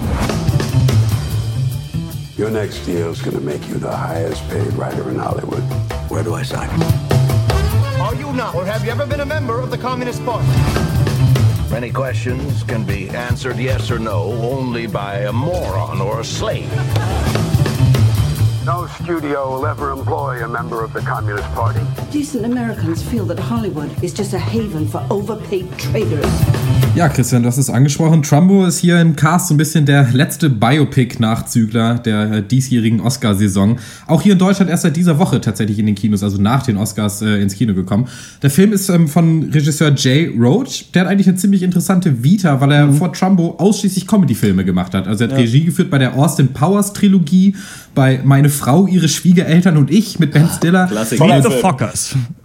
Der Meet the Fockers, äh, Dinner für Spinner. Äh, dazu hat er bei Borat Bruno und äh, 50 erste Dates war er natürlich Producer und jetzt mit Trumbo halt die Kehrtwende ins ja, von uns so sehr geliebte Genre des dramatisierten Biopics. Äh, Dalton Trumbo, gespielt von Brian Cranston, nominiert für den Oscar, allerdings gegen Leo verloren, wissen wir alle. Ist, er ist hochbegabter und hochbezahlter Drehbuchautor äh, in Hollywood der 40er und 50er Jahre. Was er allerdings auch ist, ist aktives Mitglied der Kommunistischen Partei, weswegen er und seine Arbeit von großen Teilen Hollywoods, allen voran John Wayne, äh, natürlich verachtet wird. Und schließlich kommt es dann zur Zwangsvorladung. Trumbo und neun andere Drehbuchautoren, die sogenannten Hollywood Ten, die müssen sich vor dem Komitee für unamerikanische Umtriebe rechtfertigen. Dort verweigern sie dann aber die Aussage mit dem Plan, das Urteil gegen sie später vor dem Supreme Court wieder zu kippen. Der Plan geht aber gewaltig schief und äh, Trumbo muss für elf Monate ins Gefängnis. Aber die eigentlichen Schwierigkeiten kommen erst danach, denn nach seiner Entlassung ist Trumbo auf der Hollywood Blacklist. Sprich, niemand will bzw. darf mehr mit ihm arbeiten. Darunter leidet nicht nur seine finanzielle, sondern natürlich auch seine familiäre Situation. Und dann muss er sein schniekes Haus am See verkaufen, fängt an, unter Pseudonym schlechte B-Movie-Drehbücher zu schreiben. Ja, und so beginnt Trumbos langer Weg zurück an die Spitze Hollywoods. Äh, ja, frage ich euch, ist der Film für euch auch die Spitze Hollywoods oder eher ein schlechtes B-Movie? Oder machst du es Ja. dir aber einfach diesmal? Dalton Trombone, ein Mann wie eine Posaune äh, mit verdammt viel Scheppern, äh, knallt jetzt noch dieser Oscar-Film bei uns äh, in den Netflix-Feed oder natürlich ins Kino, in die großen Vorpremieren, in denen wir alle gesessen haben, um diesen Film zu sehen. Ähm, Ich muss sagen, um das mal kurz schon vorwegzunehmen, es reiht sich leider für mich ein in diese lange Reihe an Hollywood-Biopics aus Brooklyn, Bridge of Spies, Carol the Danish Girl, Unbroken hatten wir noch, noch letztes Mal und viele weitere. Ich finde schon, dass diese äh, Person des Dalton Trumbo interessant ist. Ich habe aber ein bisschen das Gefühl, dass man versucht hat, so wie bei Spotlight, die Brisanz der Lage ein bisschen runterzuspielen, um dann zu sagen, wir zeigen wirklich echte Menschen, aber dann hinten raus funktioniert es nicht so ganz, weil wir haben wieder einen Film, der ist wieder zwei Stunden lang. Und es tut mir immer mega leid zu sagen, der Film ist zwei Stunden lang, es war zu lang, aber ich finde, dass nicht ganz der Fokus gefunden wurde, den man hier setzen wollte in diesem Film, weil ich glaube, die interessanteste Zeit ist eigentlich die, in der Trumbo Außengefängnis schon wieder rausgekommen ist und jetzt mit diesen ähm, Hollywood 10 versucht, ja, unter der Hand so Drehbücher zu schreiben, die dann für Oscars nominiert wurden. Und das ist eigentlich, mhm. glaube ich, das Allerinteressanteste. Da taucht ja dann auch John Goodman auf, als dieser komische B-Movie ja. ähm, mhm. Hollywood-Boss, der mir sehr gut gefallen hat. Und ich glaube, ja. da wäre die interessanteste Geschichte drin gewesen. Aber vorher hast du halt eine Stunde, in der alle Charaktere in Position gebracht werden sollen. Und das war mir dann doch zu öde, obwohl es top aussieht, obwohl ich finde, dass Brian Cranston die Rolle gut macht. Aber ja, es tut mir immer wieder leid, aber nicht genug da, außer ein ganz angenehmer Kaffeeklatschfilm, finde ich. Ja, auf jeden Fall. Trumbo, der Screenwriter mit den größten Ohren der Welt. ich weiß nicht, das passt hier nicht ganz so hin, weil ich den Film eigentlich sogar verhältnismäßig gut fand. Aber diese Biopics, also mittlerweile hat man einfach das Gefühl, dass die Screenwriter in Hollywood halt auf Wikipedia gucken, wen es früher so gab. Und wenn im ersten Absatz irgendwas von Kontroverse steht, dann wird das Ding verfilmt. Einfach ja. fertig. Und das ist halt echt, das nervt halt einfach so. Und das Problem ist, also in dem Film wird des Öfteren im Hinblick auf irgendwelche Scripts gesagt, so, it's shit, but there's a good story in there. ja, und das ja. ist genau dieser Film, einfach so. Weil da ist was Interessantes drin. Und das Interessante ist halt das Problem, so dieses, diese Ausgrenzung von den Kommunisten in der Welt von Hollywood äh, irgendwie in Gegenüberstellung mit dem dicken, fetten Freedom of Speech, was sich Amerika sonst immer auf die Fahnen schreibt, so, ja. das ist interessant. Was aber nicht interessant ist, ist, ob Dalton Trumbo in der Badewanne gesessen hat, wenn seine Tochter Geburtstags feiern wollte. So. Und da ist für mich das Problem, der Fokus liegt einfach falsch. Es ist eine interessante Geschichte, aber der Fokus wird nur auf diese Person gelegt und sollte aber auf dem System, auf dem, auf dem großen Ganzen ja. eigentlich liegen. Ja, ja, Donald, Donald Trumbo ist ja auch Präsidentschaftskandidat im Moment. Ne? Das wissen ja, wissen ja viele nicht. Ähm, ja, für mich so ein bisschen wieder Stichwort Montagskino. Ne? Ähm, ja, es ist gefällig, wenn, also für mich aber auch wenn auch im besten Sinne so. Es ist irgendwie Drama, ähm, das aber finde ich schon durchaus so mit Dialogen und Darstellern auf jeden Fall ganz gut auftrumpfen kann und man mhm. kann sich das echt gut angucken. Also für mich war es nicht so schlimm wie wahrscheinlich für euch. Ähm, das Pacing ist auf jeden Fall für unsere Eltern gemacht. Das ist aber hier nicht unbedingt was Schlechtes. Also mir ging das nicht auf den Kranz. Und ich finde auch, dass der Film ein ganz nettes Statement trifft, so gerade zum Schluss, so dass auch, auch nicht zuletzt gerade auf unsere Zeit eigentlich ganz gut, wunderbar passt. So, ähm, äh, dass wir alle so Opfer unserer Umstände sind und gezwungen sind, uns zu, zu Dingen zu verhalten, ja. die wir eigentlich vielleicht uns vom Leibe halten wollen. Ne? Das sind wir auch gerade Flüchtlingsthematik, bla, bla. Wir wollen da, also ne, wir haben da alle humanistische Imperativ regiert, aber am liebsten möchten wir da eigentlich gar keinen Standpunkt zu haben, weil am schönsten wäre es, wenn wir gar nichts dazu sagen müssten. fand ich eine, fand ich eine ganz schöne Sache. Ähm, ja, der Film der ist, ich fand ihn nicht so blöd wie ihr. Der, der lebt schon von seinen intelligenten, von seinem intelligenten so und doch äh, fehlbaren Protagonisten so. Da ist Trumbo anderen Biopics, äh, Biopics finde ich schon um einiges voraus, so, weil Trumbo schafft es nicht zuletzt, so seine seine Figuren so in Gänze als Menschen tatsächlich darzustellen. Und äh, das gelingt ihm schon ganz gut, wenn es auch manchmal so ein bisschen Couch Potato mäßig, äh, was das Pacing angeht, rüberkommt. Ich finde es schon nicht so schlecht. Also ihr habt eigentlich schon fa fast alles äh, gesagt, äh, was was ich mir auch so dazu gedacht habe. Ich finde den Film eigentlich auch, ich finde das Thema super interessant. Ich finde ja. streckenweise schafft er das auch echt einen so reinzuholen, wenn es dann so diese Gerichtsverhandlungen oder diese Gespräche, ja. viele Männer sitzen an einem Tisch und äh, besprechen das mal. Da ist, da wird man wirklich kurz reingeholt und denkt auch so, okay, was sagen die denn da? Weil ich persönlich weiß echt zu wenig über diesen Konflikt eigentlich. Ne? Und das ja. ist mir dann einmal wieder aufgefallen, so, dass man sich damit ruhig einmal mehr beschäftigen kann, was da eigentlich los war. Und ich meine auch noch mal kurz gesagt, so Brian Cranston ist einfach so der krasseste Typ. Der ist einfach, der könnte auch eine Birne spielen. Und man würde irgendwie denken, Alter, was ist, da, was ist mit der Birne? Ach so, das ist Brian Cranston.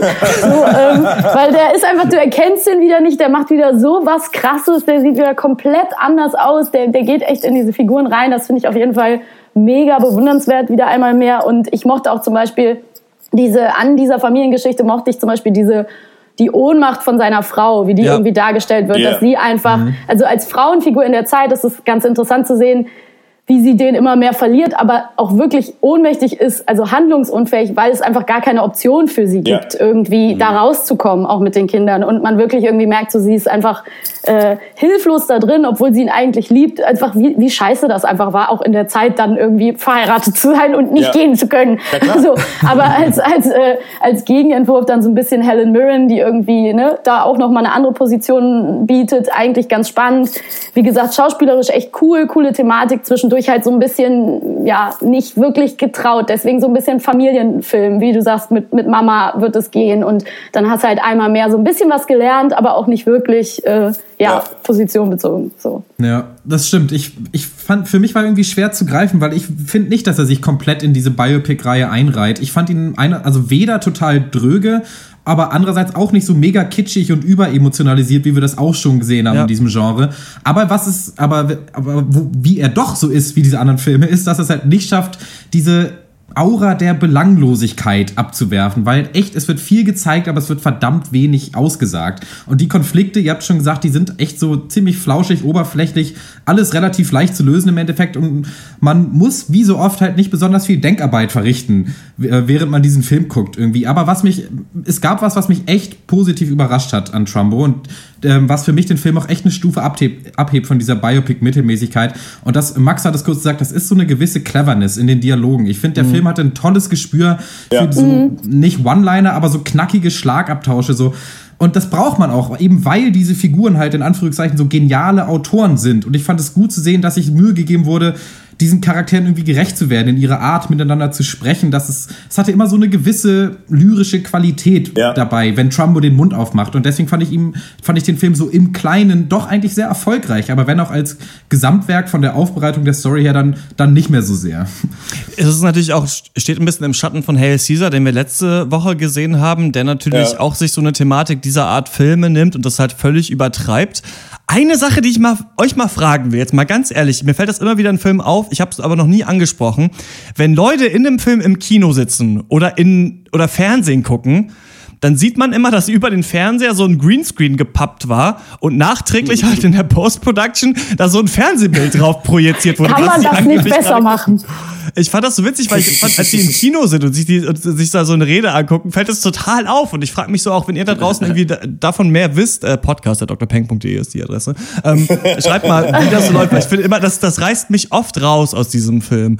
Ähm, ich finde auch, ihr habt das alles angesprochen, ähm, ich habe das Gefühl, hier wird sich immer so in manchen Szenen dann wi- wieder auf interessante Thematiken ähm, geeinigt, die dann wieder völlig ausge, aufgegeben werden. Also ich finde zum Beispiel Elle Ja. Fanning als, als seine Tochter, ich fand sie super stark in dem Film, Ja. als er zurückkommt aus dem, aus dem Gefängnis und sie jetzt sich emanzipiert gegen ihren Vater und er es auch so ein bisschen einsieht. Das wird dann kurz gemacht, dann kann es am Ende des Films nochmal angesprochen werden, aber dann ist es wieder weg und ist wieder nicht so ein richtiger, wichtiger Konflikt gewesen. Und ähm, ich fand es auch nicht so total stupide Biopic-mäßig, aber ich habe es ja so angesprochen, ich, ich habe das Gefühl, man wollte so ein bisschen die Brisanz rausnehmen, um es authentischer machen zu lassen, hat aber so ein bisschen die Geschichte vergessen darüber. Ähm, wir äh, wären nicht der Pencast, wenn wir nicht eigentlich der Louis C.K., Domhnall Gleeson und Tom Hardy Podcast äh, wären, über den wir jede Woche Ja, das ist ja reden. richtig. Louis C.K. spielt ja hier auch eine große Rolle. Äh, bekannter Comedian, für mich äh, eigentlich der beste, den es gerade gibt in Hollywood. Gerade wieder neulich Hilarious, das Programm einer Freundin gezeigt. Ich finde es immer noch mega witzig. Jo. Wie fandet ihr den in diesem Film? Ich fand einerseits Okay, hat's geil. gepasst, dass Louis C.K. diese Rolle gespielt hat. Andererseits habe ich ihn da immer drin erkannt. Also dachte immer so, alle anderen versuchen Ja. so ein bisschen ihren Ja. Historiker-Akzent auszusetzen. Louis C.K. redet einfach normal, hat aber einen Ja. Hut auf. Ohne Scheiß. Wie seht ihr Ich das? Das Ding ist, Ja. kein Mensch sieht so sehr aus wie er selbst, wie Louis C.K. Ich finde es, ich find's hammergut, dass du das ansprichst, Christian, weil das, das war auch für mich, vom, für, für mich auch wieder ein Punkt, weil Louis C.K., genau wie auch Horst gerade gesagt hat, Louis C.K. ist immer fucking Louis C.K. So, wenn der irgendwie, der bringt einen Satz, verlässt den Raum und es ist genauso, als wenn er auf der scheiß Bühne steht, äh, man kann da irgendwie nichts zu sagen. Für mich ist der Typ Teflon so. Da gibt's halt nichts. So, der kann machen, was er will. Aber eigentlich äh, denkt man sich manchmal, holt doch mal einen Schauspieler, holt doch mal noch einen anderen. Und einfach mal einen Schauspieler vielleicht, weil der ist einfach kein Schauspieler und das Ja, ist auch völlig, ja. völlig in Nee. Ordnung. Ja, so, genau. ne? Ich Also, Ich fand ihn aber gerade hier eigentlich verhältnismäßig gut sogar. Das ich habe stimmt, ihn ja. über weite Strecken echt abgekauft, das war in Ordnung. Eine Sache, auf die ich nochmal zurückkommen will, ist halt echt so dieses, dieses Weichspülen der Konflikte. so, weil ja. was ich hier so richtig krass fand, ist, dass es so hart in Gut und Böse untert unterteilt Mhm. ist und man kriegt immer nur die gute Seite gezeigt. In dem Fall halt Brian Cranston und seine Hollywood 10. Toller Bandname Ja. auch Mhm. übrigens.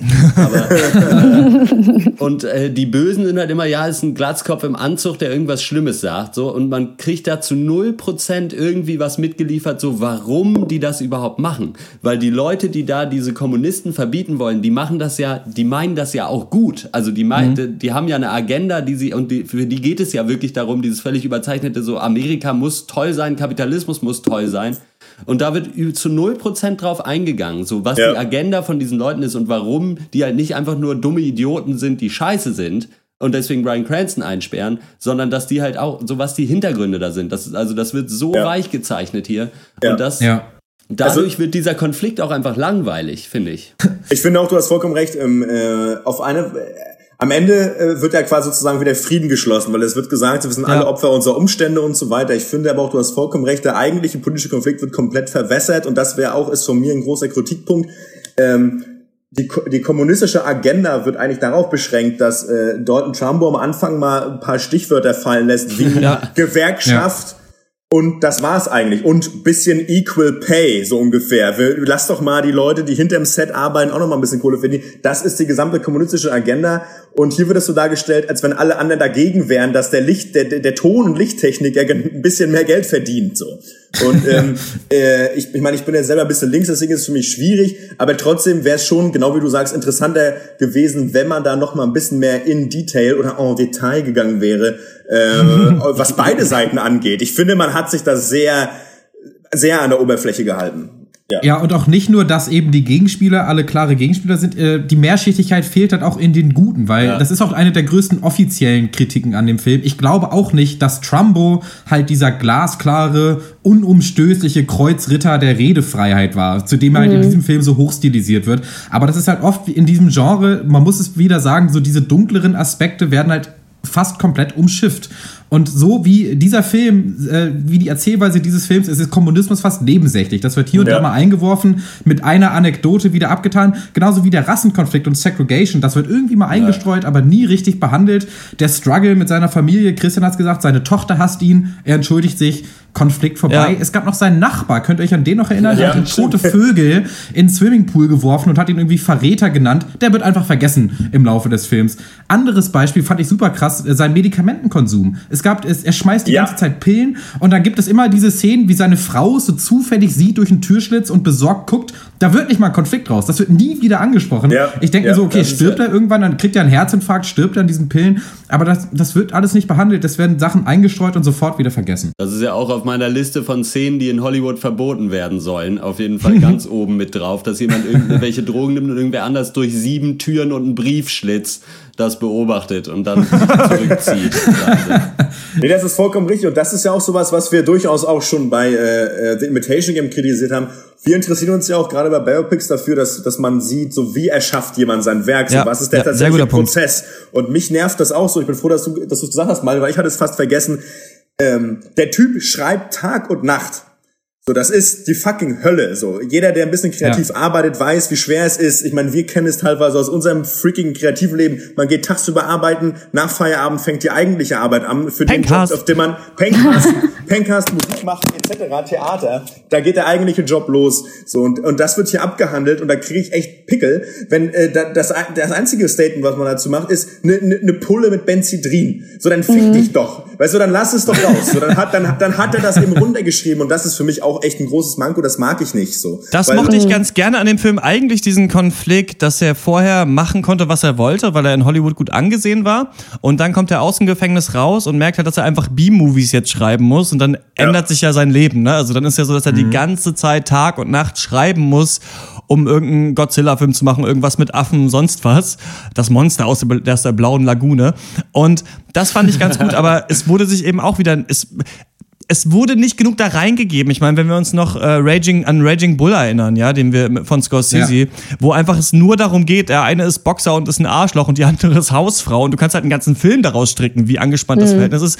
Hätte man sich hier ein so ein Verhältnis gewählt, hätte man es, glaube ich, äh, äh, stärker machen können.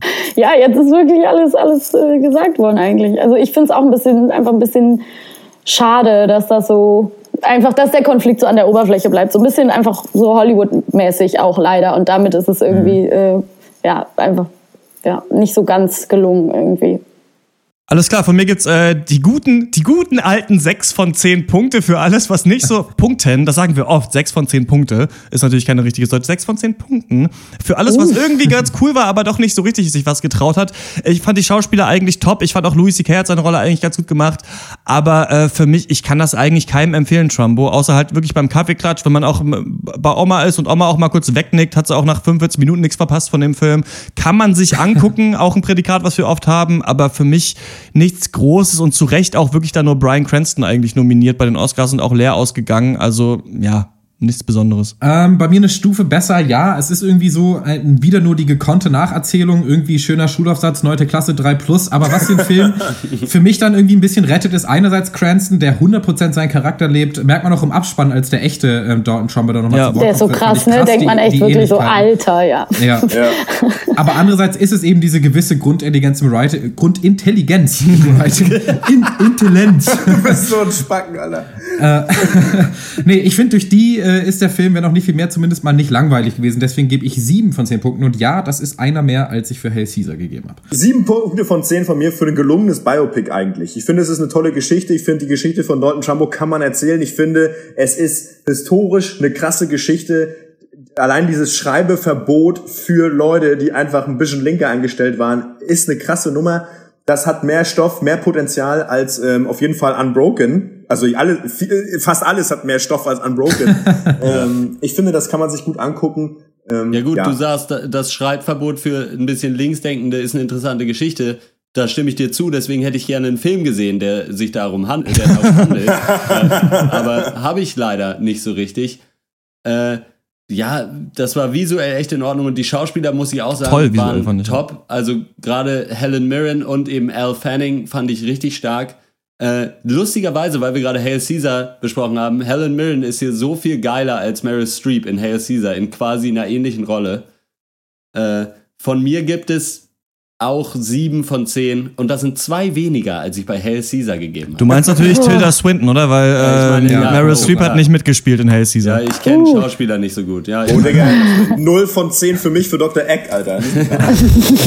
das kenne ich ja nicht anders. Maxi, wie viele Punkte gibst du diesem Oh, ich darf auch Punkte vergeben. natürlich. das ist ja lieb von euch. Ja, ich, äh, es ist total schwer, weil ich würde mich tatsächlich so genau in der Mitte zwischen euch einordnen. Also ich, war- ich kann alles verstehen, dass es die sieben Punkte haben muss. So, ich bin da irgendwie dabei, aber gleichzeitig würde ich jetzt nur sechs von zehn geben, weil ich es einfach wirklich klar filmisch ist das grundsolide, das kann können die Amis einfach, das ist fein. Ja, aber das ist so für mich so ein Film so wie äh, The Blind Side oder so. Ich sitze halt Ja, mit Mama ja. abends da rum und dann habe ich mir auch einen Konflikt angeguckt, der ist wirklich auch da, das ist auch spannend, das ist auch toll gespielt so, aber es ist einfach nur ein bisschen besser als irgendwie ja, so gutes, sehr gutes Mittelmaß, so würde ich sagen. Und deswegen, und der hatte zwischendurch Ja. für mich dann doch auch eine Länge. Ich bin, war kurz vorm Einnicken so und das ist irgendwie, ja, dann kann ich leider nicht mehr Punkte geben.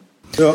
Mir kommt ja immer diese schöne Rolle äh, hinzu, jetzt noch was zu sagen zu dem Film. Und da darf ich auch nochmal meine ganzen Punkte ansprechen, die ich noch nicht gesagt habe. Einmal bildlich fand ich den fantastisch. Also von, von den Shots fand ich es richtig super. Ich finde schön, dass Helen Mirren jetzt auch nochmal Professor Umbridge aus Harry Potter spielen durfte. Das ist auch auf jeden Fall nochmal große Credits für mich. Und dann haben wir nicht angesprochen, aber will ich nochmal ganz kurz sagen, es geht hier um jemanden, der Hollywood-Drehbücher schreibt und ich krieg nicht richtig mit, was er eigentlich schreibt und was eigentlich seine Agenda beim Schreiben ist. Das war für mich ein großer Kritikpunkt, wird am, wird am Anfang kurz angesprochen, aber wie sich Trumbos politische Agenda in seinen Drehbüchern widerspiegelt, fand Ja, aber ich, das ist ich- ein bisschen kurz naja. gekommen. Was? Ja, dann, dann hast du, ja, ich finde, ich habe das schon ganz gut bekommen, tatsächlich. Du vielleicht, ich nicht. Trumbo ist seit Donnerstag in den deutschen Kinos. Wenn ihr eine Meinung dazu habt, schreibt uns an podcast.drpeng.de. Und wir kommen zum nächsten Thema und das ist Love. So that'll be 235. Dude, I don't have my wallet. Can I pay you back later? This isn't a charity. I'm good for it. I'll come right back. You know what? I I got this. Okay. And a pack of cigarettes? Uh, pack of smokes. Parliaments. Hey, I have money. I can pay you back. It's totally cool. It's on me. Don't be a fucking hero. I'm Mickey. I'm Gus. Follow me. Love. Love. Love. Love ist eine amerikanische Comedy-Serie von Judd Apatow. Den kennt man in Deutschland vermutlich hauptsächlich als Regisseur von Jungfrau 40 männlich sucht. Ich weiß nicht, ob ihr Ja. den damals gesehen hat. Das ist ein Aber was er auch gemacht hat früher ist Freaks and Geeks. Äh, eine Kultserie, die die Karrieren von James Franco, Seth Rogen und Jason Segel und vielen anderen gekickstartet hat, quasi. Genau, äh, Love gibt es seit dem 19. Februar auf Netflix. Zehn Folgen in der ersten Staffel jetzt und die zweite Staffel mit zwölf Folgen ist auch schon gekauft. Kommt nächstes Jahr dann. Echt? Worum Ach, es geht weiter. Ach krass. Es geht direkt weiter. äh, worum geht's? Paul Rust und Gillian Jacobs. Äh, Gillian Jacobs kennt man aus Community, Paul Rust kennt man nicht. äh, spielen Gus und Mickey, die am Anfang der ersten Folge jeweils in einer Beziehung sind. Gus ist seit Jahren mit Natalie zusammen und denkt auch, es läuft alles super chillig. Und Mickey ist on and off mit ihrem drogenabhängigen, eigentlich Ex-Freund Eric am Start.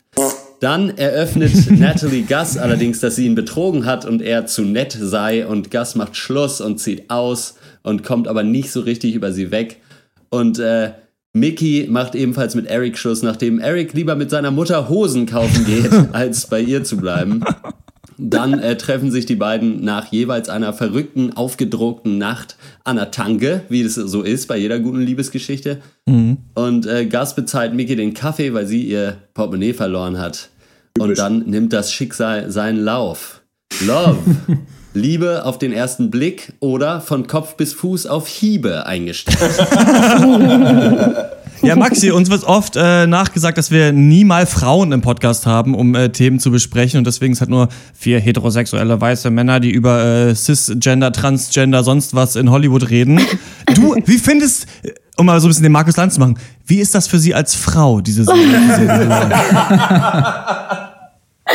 Also diese Serie oder hier zu sein, einfach im Podcast? Nee, diese Serie zu sehen. Ach so. Ähm, puh, jetzt muss ich auch noch anfangen. Das ist, äh, ja. Also ich habe tatsächlich äh, es geschafft, die ganze Staffel Samstagabend zu Hause zu gucken und äh, einfach alles bis Ende geguckt, ohne Scheiß. Heftig, Äh, heftig. von Anfang bis Ende. Und ich habe wirklich, also ich muss zugeben, die ersten zwei Folgen war ich wirklich so, oh nee, weil ich einfach dachte, ja, okay, ihr seid alle so kaputt, wir sind alle so im Arsch, wir können alle keine Beziehung führen, ja, ich hab's schon tausendmal gesehen, also so ein bisschen Girls äh, für Ältere, ne? So, die sind alle nicht Ja. sympathisch, du willst irgendwie keiner von denen sein. Klar sind die irgendwie alle Freaks.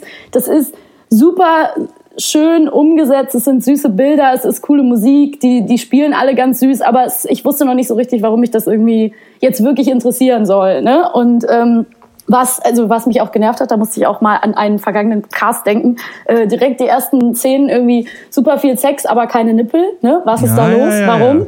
Und ähm, ähm, dann halt irgendwie aber direkt so, ja, your cum is still inside of me und dann aber keine Nippel zeigen. So, was ist los? Ne? Also Ja. verstehe ich nicht.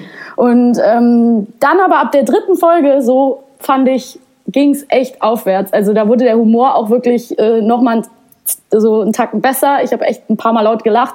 Die äh, Szenen, die da am Filmset spielen, so mit der Kinderdarstellerin und so, das ist schon alles echt richtig lustig und schräg und dann hat's mir auch Spaß gemacht, das weiterzugucken. Also ähm, ja, irgendwie so ein bisschen so eine Art von Humor, die habe ich schon gesehen. Awkward, äh, ne, so Togetherness, Girls-mäßig so.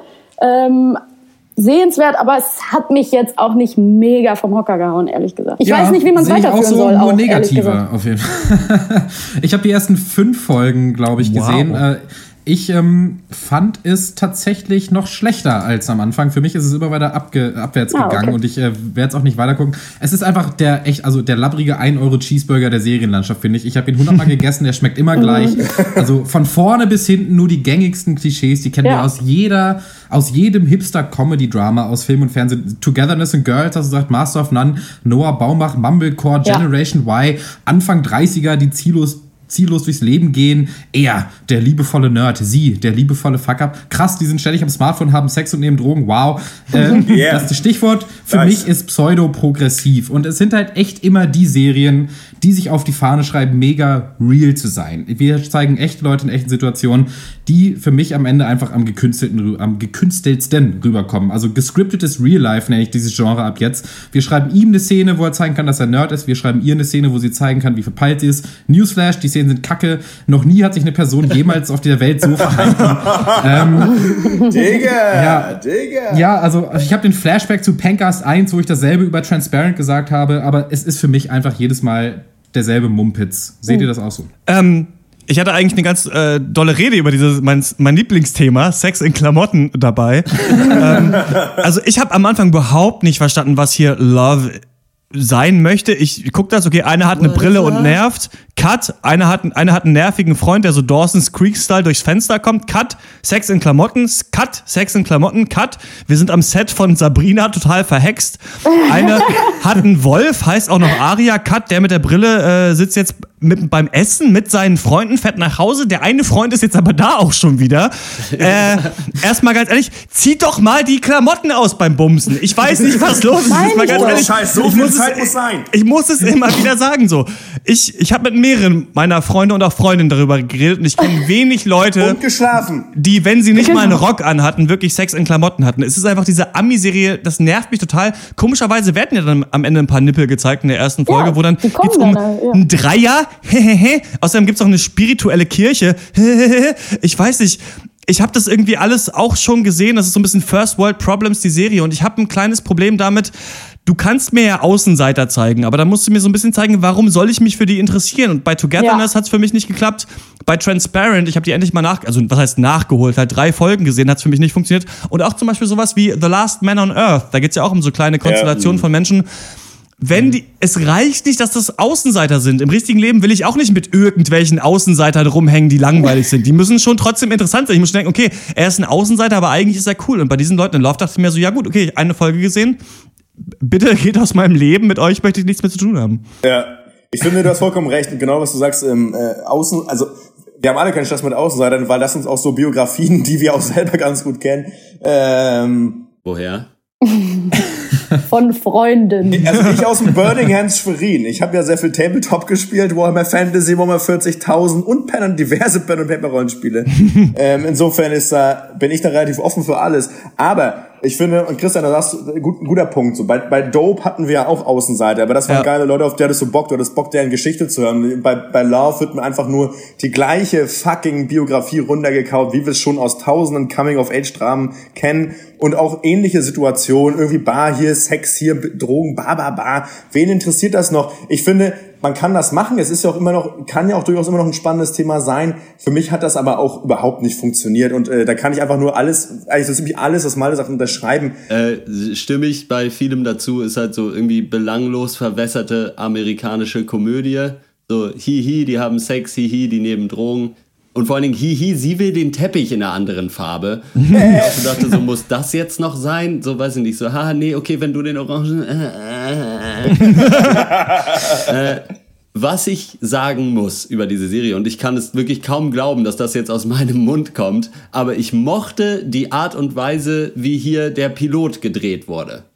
Echt? Ich- Ich fand das so schlimm. Nee, ich, fand, ich erkläre das auch gerne noch ein bisschen. Sorry. Bester, bester Einwurf, bester Einwurf. Aber ich fand es hier ganz schön, dass, es, dass sie sich rausnehmen im Piloten, die beiden eigentlich noch gar nicht aufeinandertreffen zu Ja, lassen. fand ich auch gut. Ah, Und okay. dass ich Hm. da halt zwar, ich fand die zwar langweilig und belanglos, aber ich wollte trotzdem dann wissen, okay, was passiert hier, wenn die beiden dann aufeinandertreffen? Hm. Und Ja. weil da haben wir schon viele so 60 Minuten Piloten gesehen, 60 Minuten Piloten, Minuten Piloten. Nöbel heißt es Äh, eigentlich. wo das dann auch schon gezeigt wird und was die hier geschafft haben. Ich habe dann tatsächlich auch zwei Folgen gesehen, äh, dass ich am Ende der ersten Folge dachte, okay, das gucke ich mir jetzt aber noch an. Und ich fand, es hat dann auch so ein bisschen geklappt, wie, wie die beiden dann aufeinander getroffen sind. In der zweiten Folge habe ich auch einmal gelacht, das war auch schön. Und äh, insgesamt war es schon okay. Also die, was sie schaffen, ist, dass die Schauspieler einem das Skript noch halbwegs verkaufen. Also es ist zwar sehr klischeebehaftet und so, aber die kriegen das noch halbwegs hin, dass man irgendwie merkt, die haben da ein bisschen Freude dran und denen macht das auch ein bisschen Spaß. Und insofern ist es jetzt nicht schrecklich, sich das anzugucken, ist aber im Endeffekt, ja, was ihr schon gesagt habt, es ist halt ein bisschen belanglos Und es, man hat es so auch schon gesehen. Ich glaube, das Problem ist, gerade von Leuten wie äh, Christian und mir, ähm, dass wir ja wollen, dass Leute jetzt schon einen Schritt weiter sind als die tatsächliche Zeit. So, weil, und ich finde, was Lauf macht, ist, das funktioniert, genauso wie dieser, dieser, dieser olle Film äh, Why We, Were- We Were Young oder wie, der- wenn er das war. Ähm, Ja. Die zeigen auch gut die Zeit und die zeigen auch gut pro gewisse Problematiken. Also und ich finde, das schafft Love auch in, Mhm. in, in dem Zusammenhang. Also insofern möchte ich auch nicht sagen, dass das scheiße ist. Das ist es auf keinen Fall. Ähm, ich wünsche mir da aber manchmal noch mal so den den Kniff, so den den Twist, so den Dreh. Und der hat- der der hat mir hier einfach so ein bisschen selber gefehlt.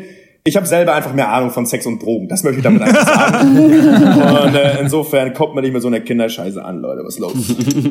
Also ich finde, Scheiße ist auf jeden Fall auch ein gutes Stichwort, weil es mich einfach zum Beispiel super nervt, dass die Figuren, ich weiß, vielleicht ist das auch irgendwie kein berechtigter Einwand, aber die sind auch so scheiße beide. Der ist einfach nicht nett, ne? Der ist auch, Ja. also der Nee. ist nicht nur ein Loser und ein Außenseiter, sondern er ist ein Charakterschwein. Also ist Ja. einfach, ist einfach ein Idiot. So, der, der Ja, hat kein. Rückgrat, der hat nichts. So, warum soll ich mit dem auf eine Reise gehen und auf irgendeine Art und Weise mit dem mitfühlen? Seine Probleme sind nicht meine Probleme. Der soll mal klarkommen. Ne? Also so, da, da denke ich mir so, ja, setzt euch Yeah. halt mal auf den Arsch und denkt irgendwie mal nach oder geht in eine Therapie oder von mir aus in einen Tempel, was weiß ich. Aber das ist ein, alleine ist nicht interessant. Ne? Also so, ja, Ja. gut, ihr habt Probleme, First World Problems. Und natürlich, deswegen erinnert mich das auch ein bisschen an Girls, weil Girls ist auch wie so ein Autounfall. Ja, man guckt denen zu und denkt so, boah, sind die scheiße. Aber Wie bei jedem Autounfall. Autounfall, man muss hingucken, weil man kann nicht weggucken und es Also ist als versierter Autofahrer, ja.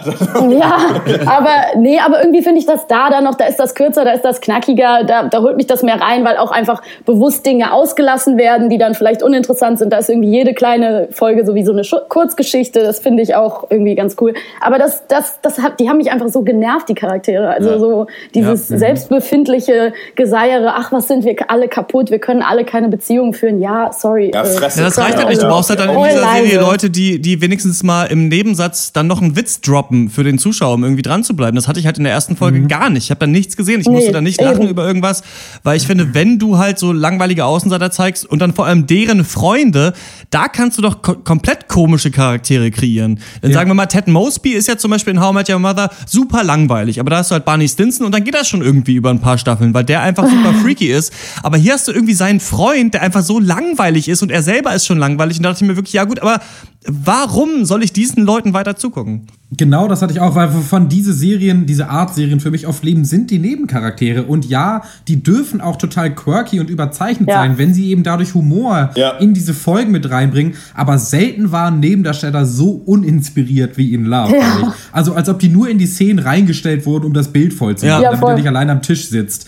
Und äh, auch in den ersten fünf Folgen kommt dann dieser blonde Kumpel, mit dem man auch nicht, wohnt er mit dem irgendwie zusammen? Die haben ja dann irgendwie ein Gespräch über zusammen älter werden, Ja. Nee, aber weiß ich nicht. Der kommt dann auch einfach nicht mehr vor. Also, und diese, dieses asiatische Mädchen, was neben ihm sitzt, da schreibt ihm in Folge 3 nochmal eine SMS. Ansonsten hat die auch keine Screentime mehr. Und äh, die eine hat eine australische Mitbewohnerin, deren Charakterbeschreibung ist, sie kommt aus Australien. Äh, also, ich, weiß ich nicht. Äh, Das reicht für mich nicht. Und da ist doch das Potenzial da. Da kannst du die Witze reinholen, aber ich, dieser Serie geht jeglicher Humor ab. Ich muss auch, was ich auch noch sagen muss, ist, äh, was für Christian Sex in Klamotten ist, ist für mich ja die Szene, jemand zieht an der Haschpfeife und muss dann husten. Ja. Äh, was auch in der zweiten Folge dann stattfindet. Und es ist halt so, hä, hä, der hat wohl noch nie Drogen genommen, haha, der muss voll husten, was für ein Spinner. So, so, was soll das denn?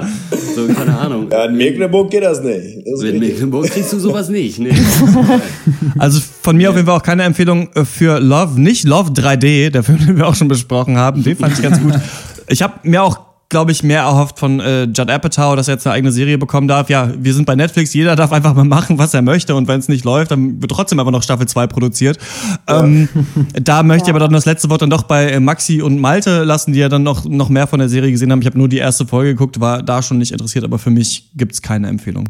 Von mir gibt's eine Empfehlung für Leute, die sehr, sehr gelangweilt sind vielleicht. Es sollte aber niemandem, sollte wirklich, ja, sorry.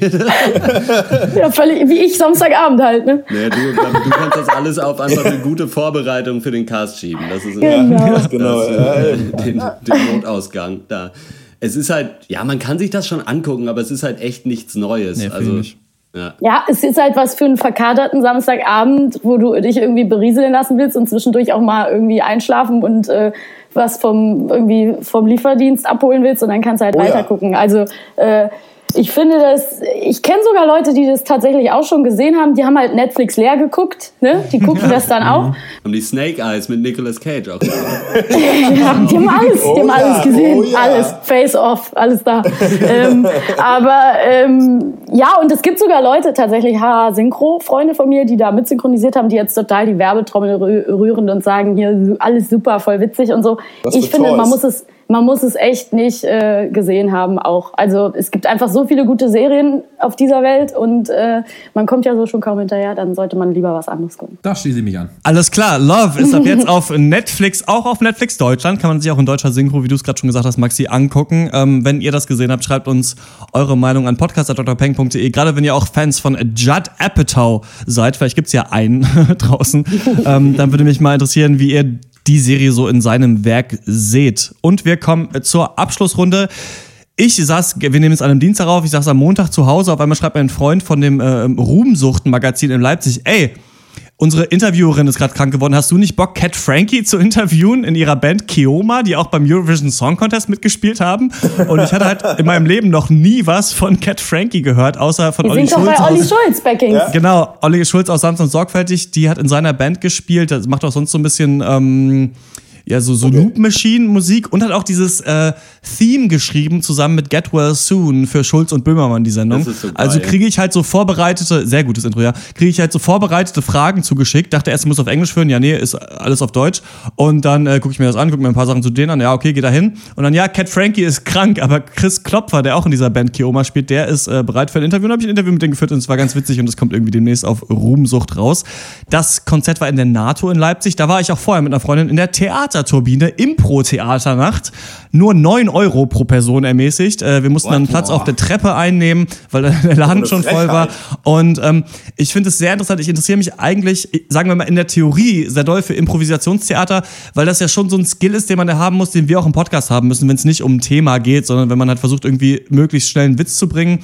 Es war relativ gut, aber ich finde, dafür, dass man äh, 9 Euro irgendwo für bezahlt, hätte ich mir noch mehr gewünscht. Also die Leute waren sehr gut da drin, quasi so Szenen lustig zu spielen, aber man hatte nie noch diesen extra Kracher, den es gab, um das Publikum völlig abzuholen.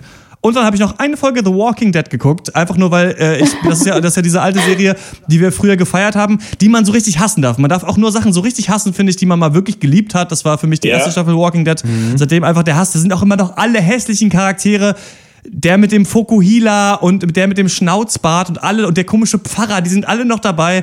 Ähm, hat mega gute Rezension bekommen. Es war nicht so schlecht, die Folge, kann ich sagen. Also, wenn jemand die neue Walking Dead Folge sehen will, es ist, war nicht ganz so schlecht. Ja, wir hatten es kurz im Vorgespräch. Ich habe letztens tatsächlich mal wieder drei Folgen Mein neuer Freund geguckt. Hm. Diese uralt Serie mit Christian Ulm. Ähm, und zwar natürlich die, die alle kennen mit Alexander von Eich, also Franziska. Ich habe die Sonne verdunkelt.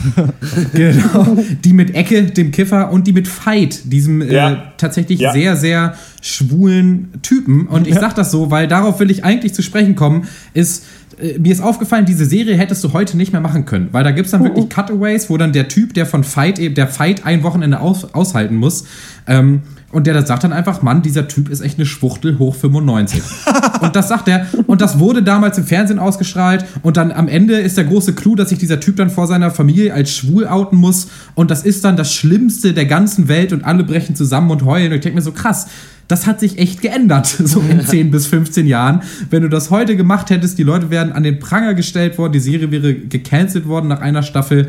Und ja, das wollte ich einfach nur mal erzählen. Das Da gab es doch auch das Ja, Wort bitte. Shitstorm noch nicht. Und da, Genau. deswegen auch noch keinen. Shitstorm, Ja. den man dann Eben, da gab es das noch nicht, da war das noch lustig, da war das noch akzeptiert und das finde ich toll, dass äh, sich dieser Wandel auf jeden Fall vollzogen hat und dass ich das mal wieder erleben durfte. Das 99, äh, 1999 kann man Leute als Schwuchtel bezeichnen, hoch 95.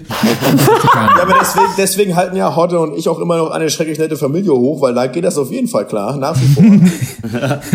ähm, nee, was ich mir gegeben habe, ist einmal äh, gestern Abend äh, diverse Folgen Tatortreiniger. Ich war da nie so drin, mir wurden da schon von Freunden äh, einige Folgen äh, so an mich rangetragen, habe mir die auch immer angeguckt und fand das immer eher so ein bisschen, naja, Bjarne Mädel ist so ein bisschen nicht ganz so wie, wie heißt der Idiot? Äh, bei Stromberg. Bernie, Ernie. Ernie, ne? Ja, genau. Es ist nicht ganz Bernie das gleiche. Erde. Er ist, er ist ein bisschen smarter, er ist ein bisschen. Berthold. Heisterkamp. Ich finde es schwer, bei Bjarne-Mädel den, den Berthold Heisterkamp-Modus auszublenden. Je mehr Folgen man guckt, desto besser geht es. Und ich muss sagen, dann, dann gewinnt die Serie auch und die funktioniert schon ganz gut. Insofern, ich hatte, glaube ich, im Cast auch schon mal gesagt, Tatortreiniger ist nix. Geht schon ganz Doch, klar. so Andere, Ge- andere Geschichte ist, ähm, ich habe mir, weil ich ja Netflix habe, habe ich ja letzte Woche auch gesagt, ich gucke mir jetzt immer mittelmäßige Sachen an und lasse nebenbei laufen, weil ich das unterhaltsam finde, wenn ich gerade wichtige Telefonate führe. Zum Beispiel Underworld, Underworld Evolution. Ja, Hammer. Und äh, da fand ich es ganz interessant, wie man mit Greenscreen oder Bluescreen, mir scheißegal, auf jeden Fall nicht in einem richtigen Wald so Kampfszenen führt. Und äh, ich habe gemerkt, wichtig ist, weil wir es ja auch gerade letzte Woche davon hatten, von äh, Asia-Kino und hier durch irgendwie durch ein Studio hüpfen und mit Seil und das sieht scheiße aus. Man kann das schaffen, äh, trotzdem eine gewisse Atmosphäre zu schaffen, wenn man äh, äh, gewisse, sag ich mal, äh, äh, so Kampfszenen mit Werf vorträgt. Und das muss ich sagen, haben die, äh, das haben die ganz gut hinbekommen. Da kann man Unterschiede erkennen. Wer möchte, kann aber mir ganz gerne mal ein Seminar besuchen in zwei Wochen, wo ich ihm zeige, wo genau man das erkennen kann. Weil äh, darauf kurz mich an, fand ich wirklich ganz interessant. Klingt jetzt lächerlich und banal. Ich mache mich komplett zum Idioten. Ich habe es erkannt. Wer möchte, soll sich gerne an mich wenden. Ronja, das ist auch ein Shoutout an dich. Ähm, Underworld Evolution. Gar nicht mal besser, als man denkt. Das ist äh, witzig, dass du diesen Film ansprichst. Den habe ich nämlich mal äh, komplett in seiner ganzen Länge verkatert am Busbahnhof in San Diego. Yeah! Und ich hatte da eine Menge Spaß tatsächlich. Ohne Ton ist er, glaube ich, besser als mit. Ja. Und, äh, Aber das sind dann die Kampfszenen, die mit Werf vorgetragen sind. Ja, die sind richtig mit Werf vorgetragen, auf jeden Fall. Ja, äh, ich habe ein Computerspiel mit, ein kleines Indie-Game, äh, seit dem 19. Januar raus, äh, heißt äh, Darkest Dungeon. Ist so ein Dungeon-Crawler-Roguelike-Game. Äh, du hast so ein Team an Helden, mit denen du halt durch so völlig standardmäßige Dungeons halt musst, so äh, in äh, so rundenbasierten Kampfdingern. Und das Ding ist aber, dass äh, deine Helden gestresst werden, weil es dunkel ist und weil die Monster scary sind und dann äh, steigen die Stresslevel und die werden wahnsinnig und äh, bekommen Herzinfarkte und was weiß ich nicht was. Und der, die größte Gefahr ist quasi der steigende Stress. Und es ist eigentlich äh, ein altes Spiel im neuen Gewand, aber es ist mit sehr viel Liebe zum Detail irgendwie gemacht und äh, bockt auf jeden Fall. Kann man auch gut mal einfach nebenbei für 20 Minuten, wenn man die Zeit hat und das Geld ne, und den Style, kann man da äh, mal reingucken. Darkest Dungeon. Alles klar, Maxi, hast du äh, popkulturelle Highlights der letzten Woche, an denen du uns teilhaben lassen Muss, möchtest? also letzte Woche, mh, ich weiß jetzt nicht, ob das jetzt zu Berlin spezifisch ist, aber was ich ja, ich kann ja noch mal ein bisschen die Hasskappe äh, auspacken, aufsetzen. Ja, ähm, ich war in der Schaubühne in Borgen, der äh, gefährliche Seilschaften. Das ist ja eine sehr schöne, eigentlich ganz cool gemachte dänische Polizserie, habe ich sehr, sehr gern geguckt. Ähm, bin dann voller Vorfreude in die Schaubühne gegangen, wo äh, es hieß, äh, da wird eine tolle Adoption, Adaption gemacht. Äh, seit letztem Oktober steht das oben an der Schaubühne riesengroß dran. Ich habe mich angestrengt, Karten zu kriegen. Ist immer alles ausverkauft, bla bla bla. Es war so furchtbar. Ich, es, hat, es gab zwei Pausen. Äh, das Teil hat vier Stunden gedauert. Ich bin in der zweiten Pause wirklich gegangen und ich schwöre, ich bin jemand, der so äh, feuilletonmäßig grauhaarig äh, im Theater in der Pause rausgeht und Buh schreit. Aber da konnte ich es mir wirklich nicht geben. Das war so schrecklich, das ist so eine Grütze. Es interessiert leider wahrscheinlich keinen, aber jeder, der Fan dieser Serie ist und vorhat, nach Berlin zu kommen und sich das anzugucken, weil er irgendwie Bock hat, da was Cooles zu sehen, es ist einfach ganz, ganz schrecklich, weil äh, ja, nimm einer Serie alles, was man daran mag, irgendwie die Zwischentöne, die coolen Figuren, äh, die Handlung und alles, was irgendwie die Serie ja, gut und interessant macht und bring eine plakative, äh, runtergebrochene Slapstick-Komödie auf, auf die Bühne, die dann vier Staffeln darstellen soll. Also absolut respektlos, so nach dem Motto, Theater zeigt mal wieder, wie scheiße plakativ das Fernsehen immer ist. Und äh, Theater ist ja gar nicht plakativ. Und äh, ja, es war einfach, es war wirklich eine Unverschämtheit. Die Darsteller wirkten so, als hätten sie ihren Text irgendwie kurz vor der äh, Vorstellung das erste Mal bekommen. Und äh, 23 Euro war auf jeden Fall zu viel und ich bin früher gegangen. So. Ja, du sagst, das interessiert hier keinen, aber wenn der geneigte Pencast-Hörer irgendwas mag, dann ist es einfach Hass. Ja, das hab ich mir gedacht. Insofern ist das hier genau richtig. Ging mir das letzte Mal so bei der Bayreuther Theaterinszenierung zu Michael Endes Momo, äh, wo eine Frau dann in einem Schildkrötenkostüm äh, ganz langsam in die Bühne gegangen ist als Meister Hora. Äh, bin ich auch in der Pause gegangen. Aber äh, Maxi, ich möchte noch mal ganz so danken, dass du da warst. Was äh, in, Ja, in so amerikanischen. Podcasts wird ja immer gesagt, do you have something to plug. Ähm, wo kann man dich, wenn du sagen darfst, wenn das schon raus ist, dass die Filme kommen, denn demnächst hören? Boah, also ganz ehrlich, ich mache gerade nur Müll. ich mache gerade richtig viel Müll, also einfach auch. ganz viele, ganz viele Teenie-Serien, die kein Schwein gucken will. Das ist aber völlig in Ordnung. Also ich sage einfach mal so, habe ich ja vorhin schon angedeutet, was, worauf ich mich am meisten freue, ist spitzt mal die Öhrchen äh, für Cara Delevingne, Mhm. äh, wo Ja. sie das nächste Mal auftaucht diesen Sommer. Ganz schlaue können vielleicht schon drauf kommen. Ich habe nichts gesagt, da freue ich mich auf jeden Fall drauf und äh, das wird mein nächstes großes Highlight. Vielleicht kommt ja vorher auch schon mal äh, noch irgendwas anderes. Äh, ja, dann lasse ich es euch. Und ganz kurz noch, hast du was von dir, was du so am besten findest, was Leute auschecken sollen, wo du mitgemacht hast, wo du sagst, äh, das ist mega gut, vielleicht neben Blau ist eine warme Farbe? Ähm, ich fand ja ziemlich cool eine Arte-Serie, die es äh, damals gab, The Slap. Falls die mir noch mal jemand, die gibt's auch auf DVD, falls die sich mal jemand angucken will, ist nach einem äh, geilen Roman auch äh, adaptiert worden. Acht Folgen, kann man sehr schön gucken. Ganz, ganz toll gemacht, toll gespielt. Australische Serie und äh, da habe ich Sophie Lowe gesprochen. Die finde ich zum Beispiel immer so, äh, kann man echt super gut gucken. Ganz toll gemacht und toll gespielt und äh, ist zwei Jährchen alt, aber das würde ich so jetzt als allgemeine Empfehlung noch mit rausschicken. Geil, Keine alles Ahnung. klar. Äh, dann vielen, vielen Dank, dass du bei uns heute im Podcast warst. warst. Der war ein bisschen länger als sonst, aber auch nur, weil das Interview so verdammt äh, spannend war. Das äh, war's für diese Woche. Wir hören uns wieder im äh, 94. Pencast. Da reden wir über, äh, weiß ich noch nicht so ganz genau, Banane. welche Filme haben wir verpasst. Was sollen wir als nächstes besprechen? Schreibt uns eine Mail an podcast.drpeng.de. Wenn ihr den Podcast mögt, empfehlt ihn euren Freunden. Hinterlasst eine positive Bewertung auf iTunes. Einfach auf iTunes nach äh, dem Pencast suchen oder auf castronauten.com. Jetzt hören wir ein richtig geiles Lied, äh, Glass Green äh, von Solomon Gray. Da äh, habe ich äh, mich drüber gefreut, dass wir die Rechte daran bekommen haben. Das war's von uns. Bis zum nächsten Mal. Ciao. Tschüss. Tschüss.